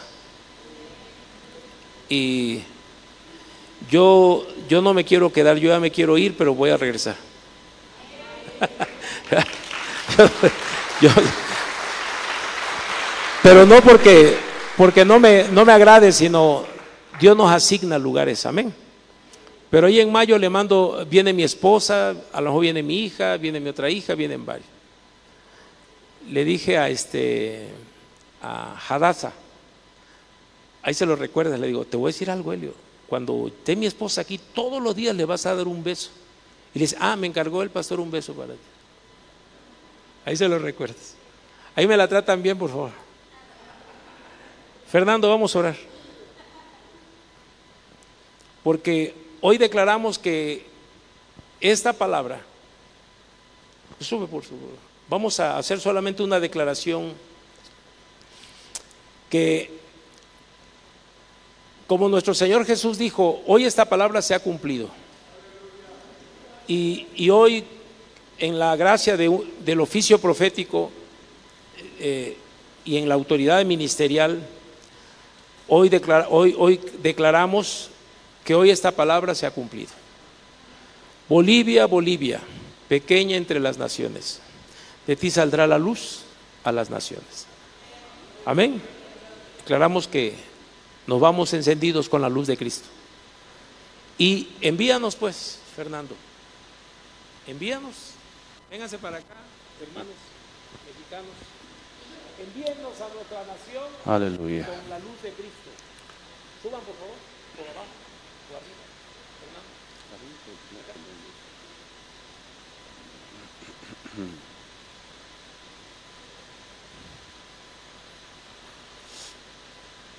Aleluya.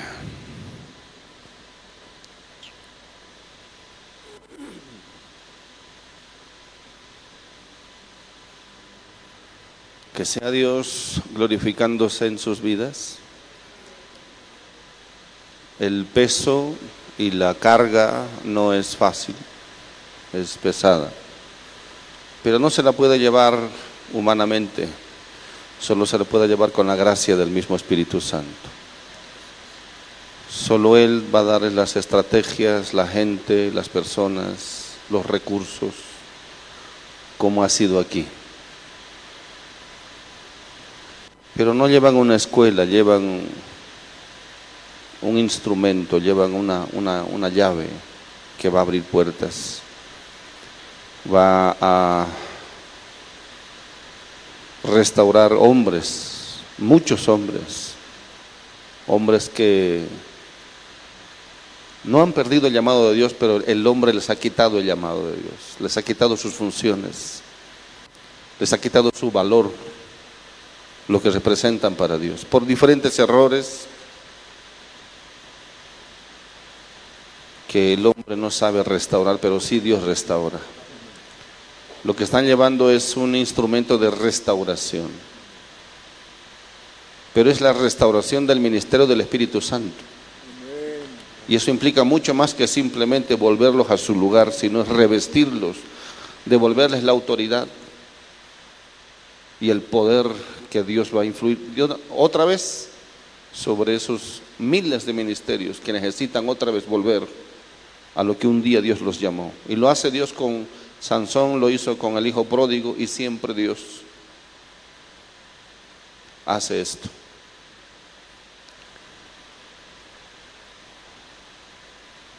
Que México, que Centroamérica sea bendecido.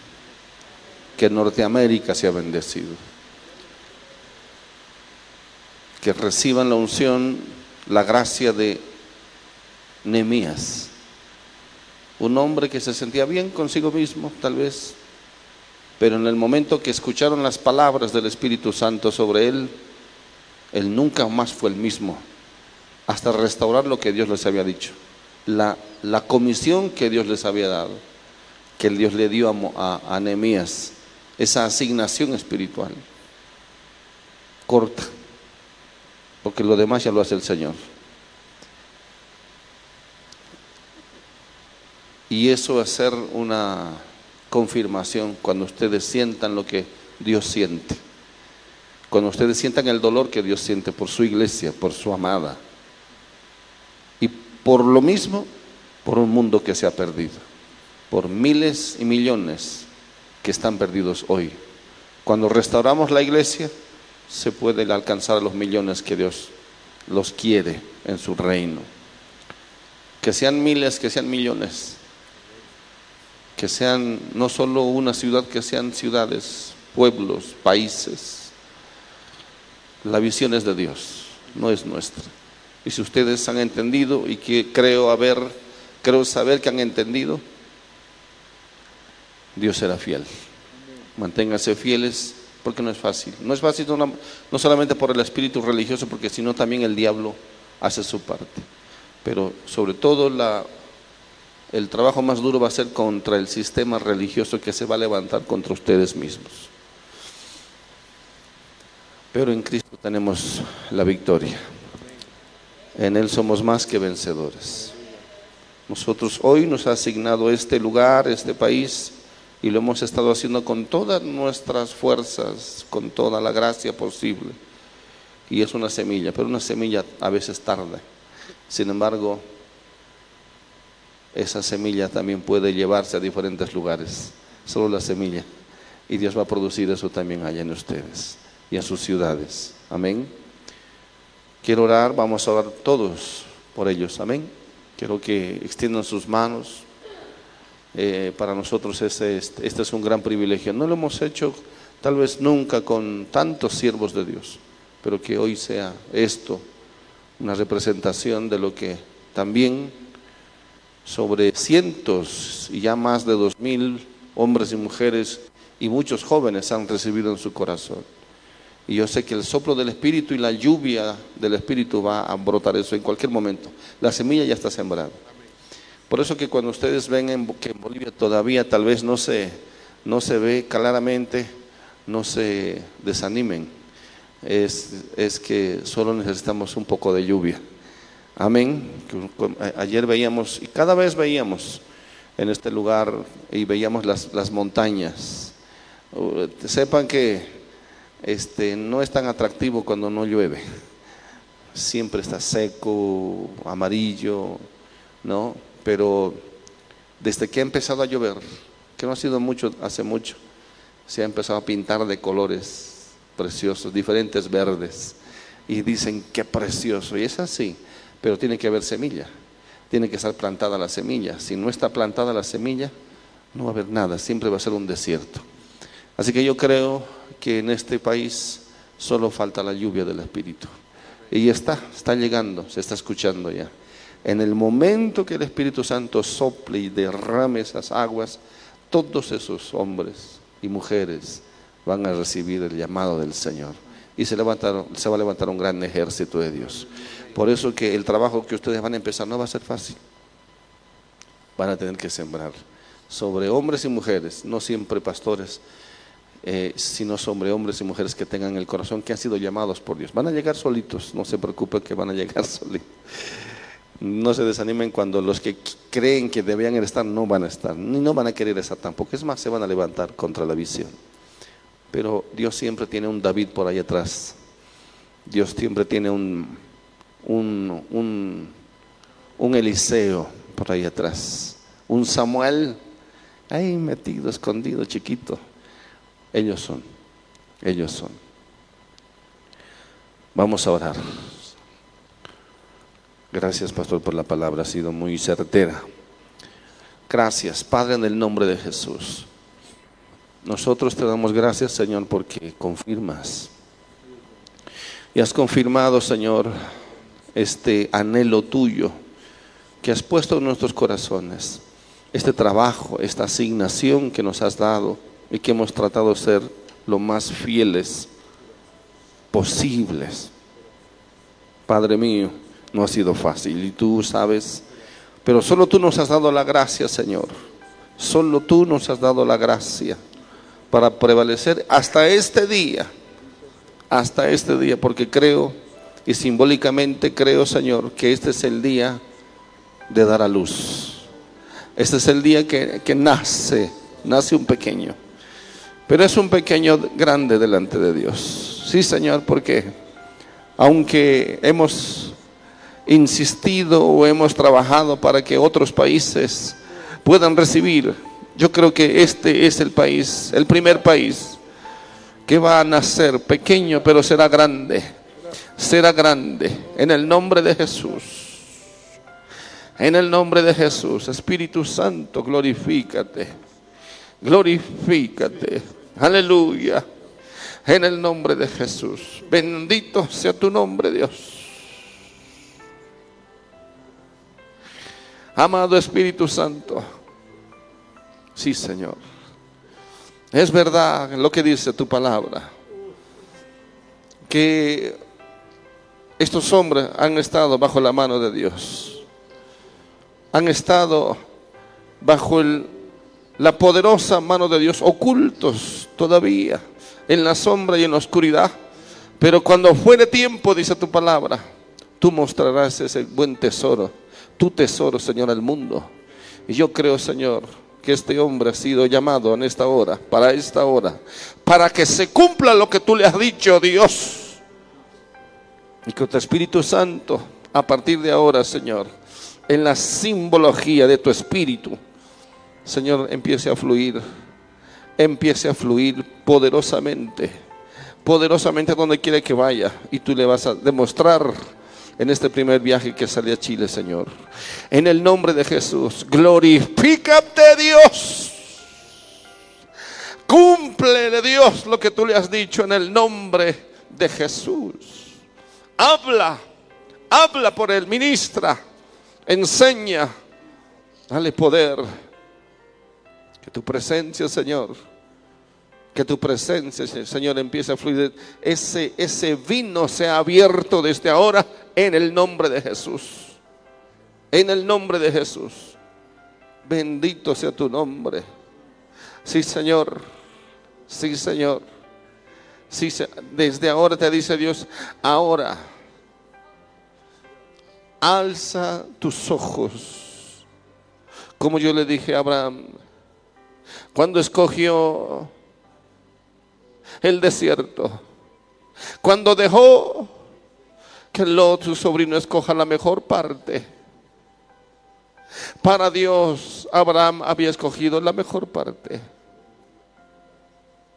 Y entonces se fue su sobrino hacia Sodoma y Gomorra. Pero entonces Dios le dijo a Abraham, ahora tú alza los ojos y mira, que hasta donde tú veas, hasta donde tu mirada pueda alcanzar y ver, te daré la tierra, te daré esa tierra, te dice Dios, hasta donde tu mirada pueda alcanzar. Y te vuelvo a repetir, te dice Dios, haré de ti una nación grande.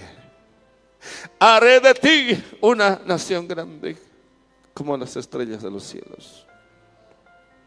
Y ungiré al santo de los santos en ti, porque esos son los cielos abiertos. Al Cristo que está en ti será ungido, está ungido por mi espíritu. Gracias Jesús. Aleluya. Aleluya. Pero además te voy a enviar con todos los recursos. Porque se han acumulado los recursos. Porque se han acumulado las herramientas y también los hombres, te dice Dios. Yo te voy a mostrar y te voy a decir quiénes son y te confirmo. Y te vuelvo a confirmar que los que yo te dije que no son, no son. Verás otros, serán otros, que tú ya los has empezado a ver. No van a llevar otra armadura, sino la que yo les he enseñado a usar. Sí, Señor. Sí, Señor, gracias. Gracias, bendito Dios. En el nombre de Jesús. Levante su oración, levante su oración. Ore, ore, ore, ore. Gracias. Bendito sea tu nombre, Jesús. Gracias por este varón, Dios mío. Porque es un buen consejero. Porque le has dado sabiduría. Porque habla cuando debe hablar. Aleluya. Dios mío.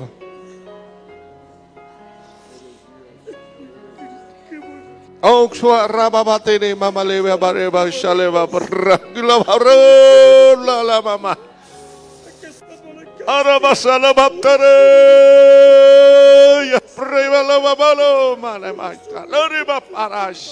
Sí, Señor. Sí, Señor, vas a darle fe, fe, fe, fe en el nombre de Jesús. Sí, Señor mío, glorifícate. Glorifícate, Dios, glorifícate en el nombre de Jesús. Sí, Señor. Sí, Dios. Sí, Señor. Bendice, hazle una puerta, hazle una gran puerta y se abre a abrir esta puerta en el nombre de Jesús. Sí, Señor, serás una puerta, serás una gran puerta en esa ciudad. La unción, la gracia del Espíritu Santo vendrá sobre ti y va a fluir con libertad. Aleluya, aleluya, aleluya. Espíritu Santo ministra. Poderoso Dios, dale fuerzas. Dale nuevas fuerzas. Sí, Señor. Que levante las alas como las águilas. Vas a correr y no te vas a cansar. Vas a caminar y no te vas a fatigar porque te daré fuerzas, dice, hasta el último día. Uy, sí, Señor, el mejor tiempo está viniendo, ya ha empezado. Gracias, Jesús, sí, Señor, y te concederé las peticiones que me has hecho, te dice Dios. Bendito sea tu nombre, Dios. Aleluya, glorifícate en esta hora. Glorifícate. Aleluya, Dios de la gloria. Gracias por este hombre. Gracias porque es como tú, Señor. Es manso y humilde, pero profundo de corazón. Pero profundo en tu amor, Dios. ¿Cuánto necesitamos estos hombres? que hayan pasado esos, esos años de oscuridad, esos años de las pequeñeces, pero que hoy es un sabio, es un hombre, es un hombre que las pruebas lo han hecho fuerte.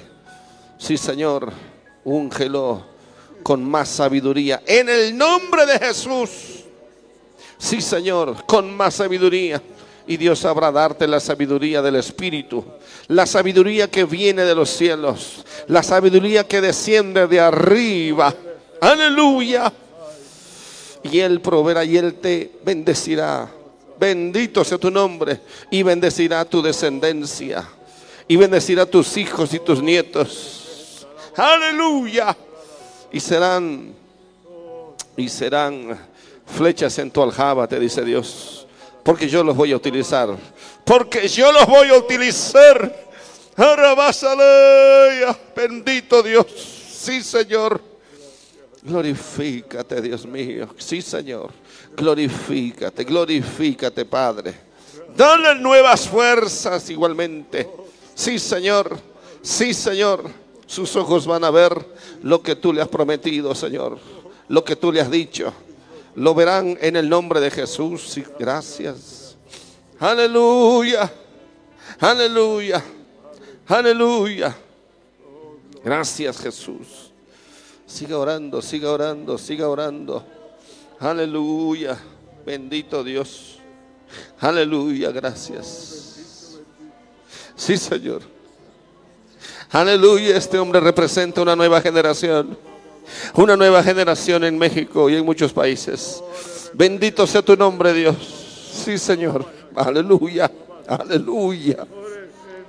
representa la puerta restaurada, representa la puerta de restauración, representa la restauración de familias, representa la restauración de matrimonios, representa los ministerios jóvenes. Ahora vas a porque yo voy a ponerte, dice Dios, un corazón de siervo. Y he puesto un corazón de siervo. Aleluya. Sí, Señor. Bendito sea tu nombre. Aleluya. Sí, Señor, glorifícate. Glorifícate. Aprende. Sigue aprendiendo. No descanses. Sigue sirviendo. Sométete. He puesto hombres, hombres sobre ti. No he puesto uno solo, te dice Dios. He puesto varios sobre ti. Aprende, aprende de ellos. Aprende de ellos. Camina, camina a su lado. Obedece. En el nombre de Jesús. Sí, Señor. Sí. Y te dice Dios. Y vas a ser de influencia a tu generación como lo fue David. Como lo fue David. En el nombre de Jesús de Nazaret. En el nombre de Jesús. En el nombre de Jesús. Sé humilde. Sé sencillo de corazón, te dice Dios. Y yo voy a levantarte muy alto. Para mi gloria. Aleluya. Aleluya. Bendito sea tu nombre. Poderoso Dios. Levanta sus manos al cielo. Aleluya. Levante su voz. Lo que está pasando en este lugar es muy importante. Bendi- es lo que Dios nos había dicho. De este lugar van a salir hombres y mujeres a las naciones.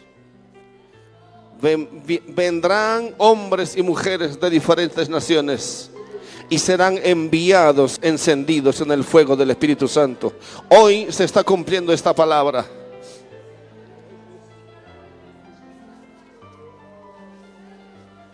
Aleluya. Levante sus manos al cielo. De fe en fe. Íbamos y fuimos y caminando. De fe en fe. Y de victoria en victoria. Aleluya. Robastoba.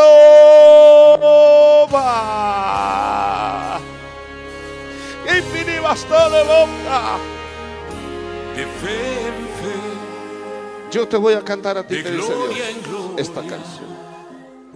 Voy caminando Sí. El Espíritu te dice, en victoria. Escúchame a De fe no la en cantaste tú, fe, yo la canté por ti. de gloria en gloria, Aleluya. voy caminando en victoria.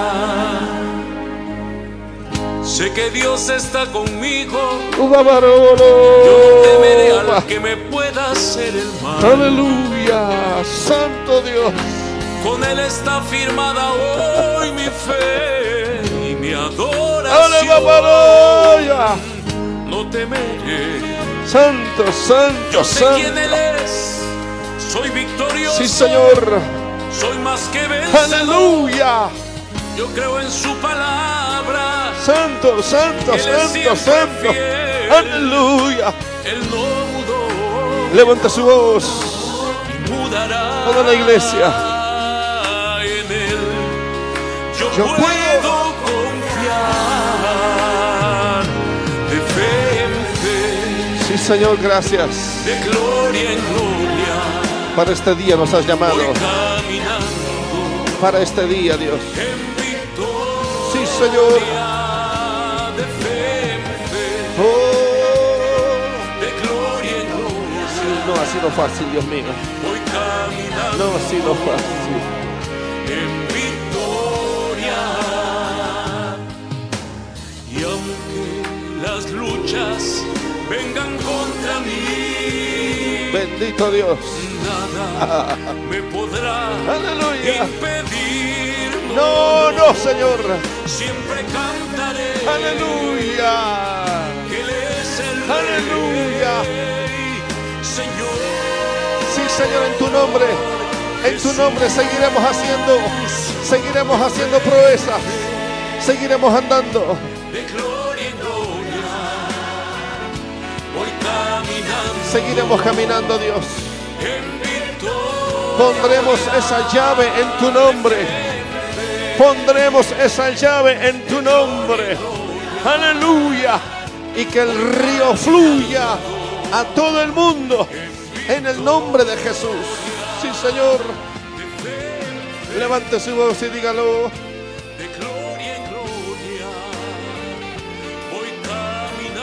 Toda la gloria sea para ti, Dios mío. Gracias. Gracias, gracias, gracias. Aleluya. Sí, Señor, gracias. Voy caminando Aleluya. en victoria. Sí, Señor, sí, Señor. De gloria en gloria. Voy caminando en victoria. De fe en fe. De gloria en gloria. Toda la gloria sea para ti, Dios mío.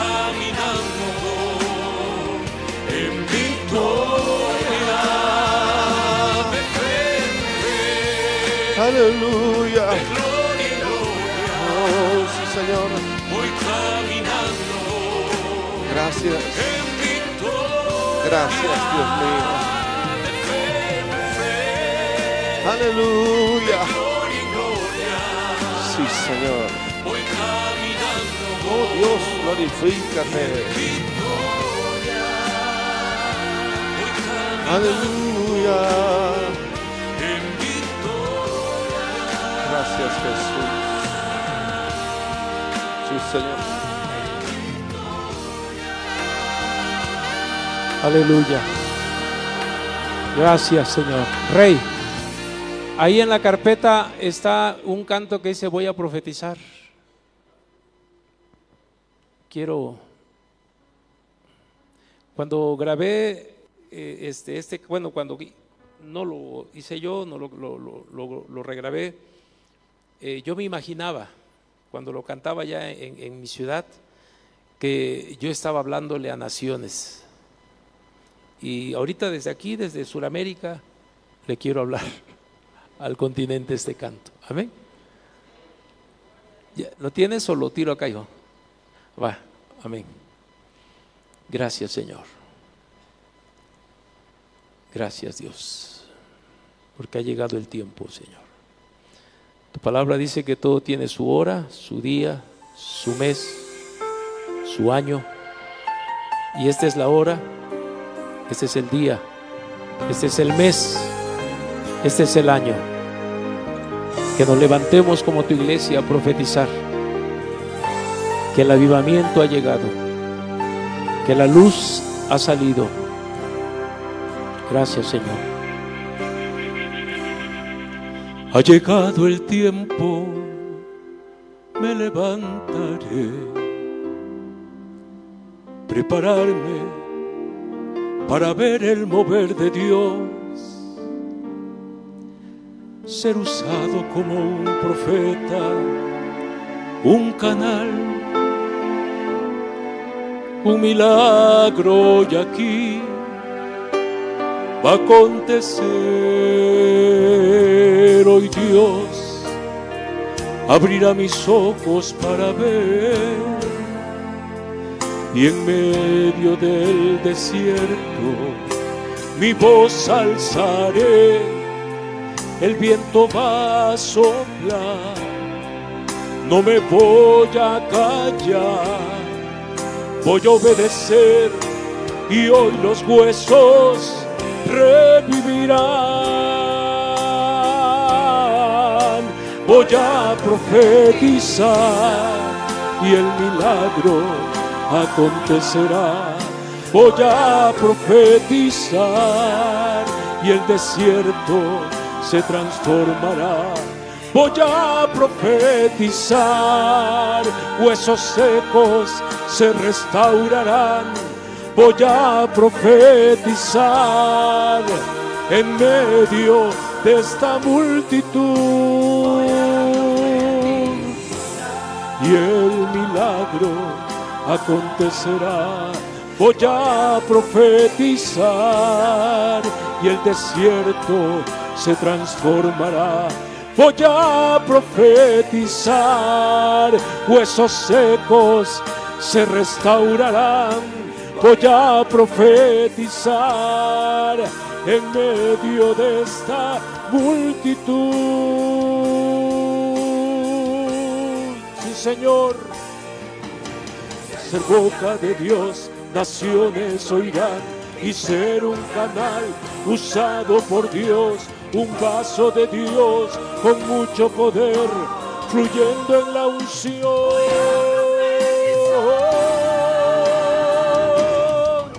Señor, hoy 25 de febrero, profetizo, Señor, desde Sudamérica a Centroamérica, Norteamérica, que el río tuyo fluye, que la luz de Bolivia sale, Señor, y profetizamos, iglesia, empieza a hablar, empieza a proclamar. Tú que eres de Bolivia, diré yo como Bolivia, declaro que la luz sale a las naciones, sale a las naciones, levanta tu voz. Profetizar es hablar de parte de Dios. Lo que Dios pone en tu corazón que hables, iglesia, háblalo. Proclámalo. Proclámalo. No dejes que tu boca esté cerrada. Proclámalo. Voy a profetizar y el milagro acontecerá. Voy a profetizar, el desierto se transformará. Voy a profetizar, huesos secos se restaurarán. Voy a profetizar en medio. Mira multitudes, miles y miles esperan en el valle de la decisión. A ellos le hablamos, a ellos profetizamos. Profetizamos restauración a las puertas ministerios restaurándose en todo el continente. Señor, que serán encendidos por tu fuego, por tu santa unción.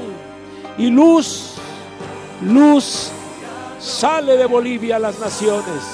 Luz sale de Bolivia a las naciones. A su nombre, a su nombre, a su nombre. Bendito sea Cristo. Aleluya.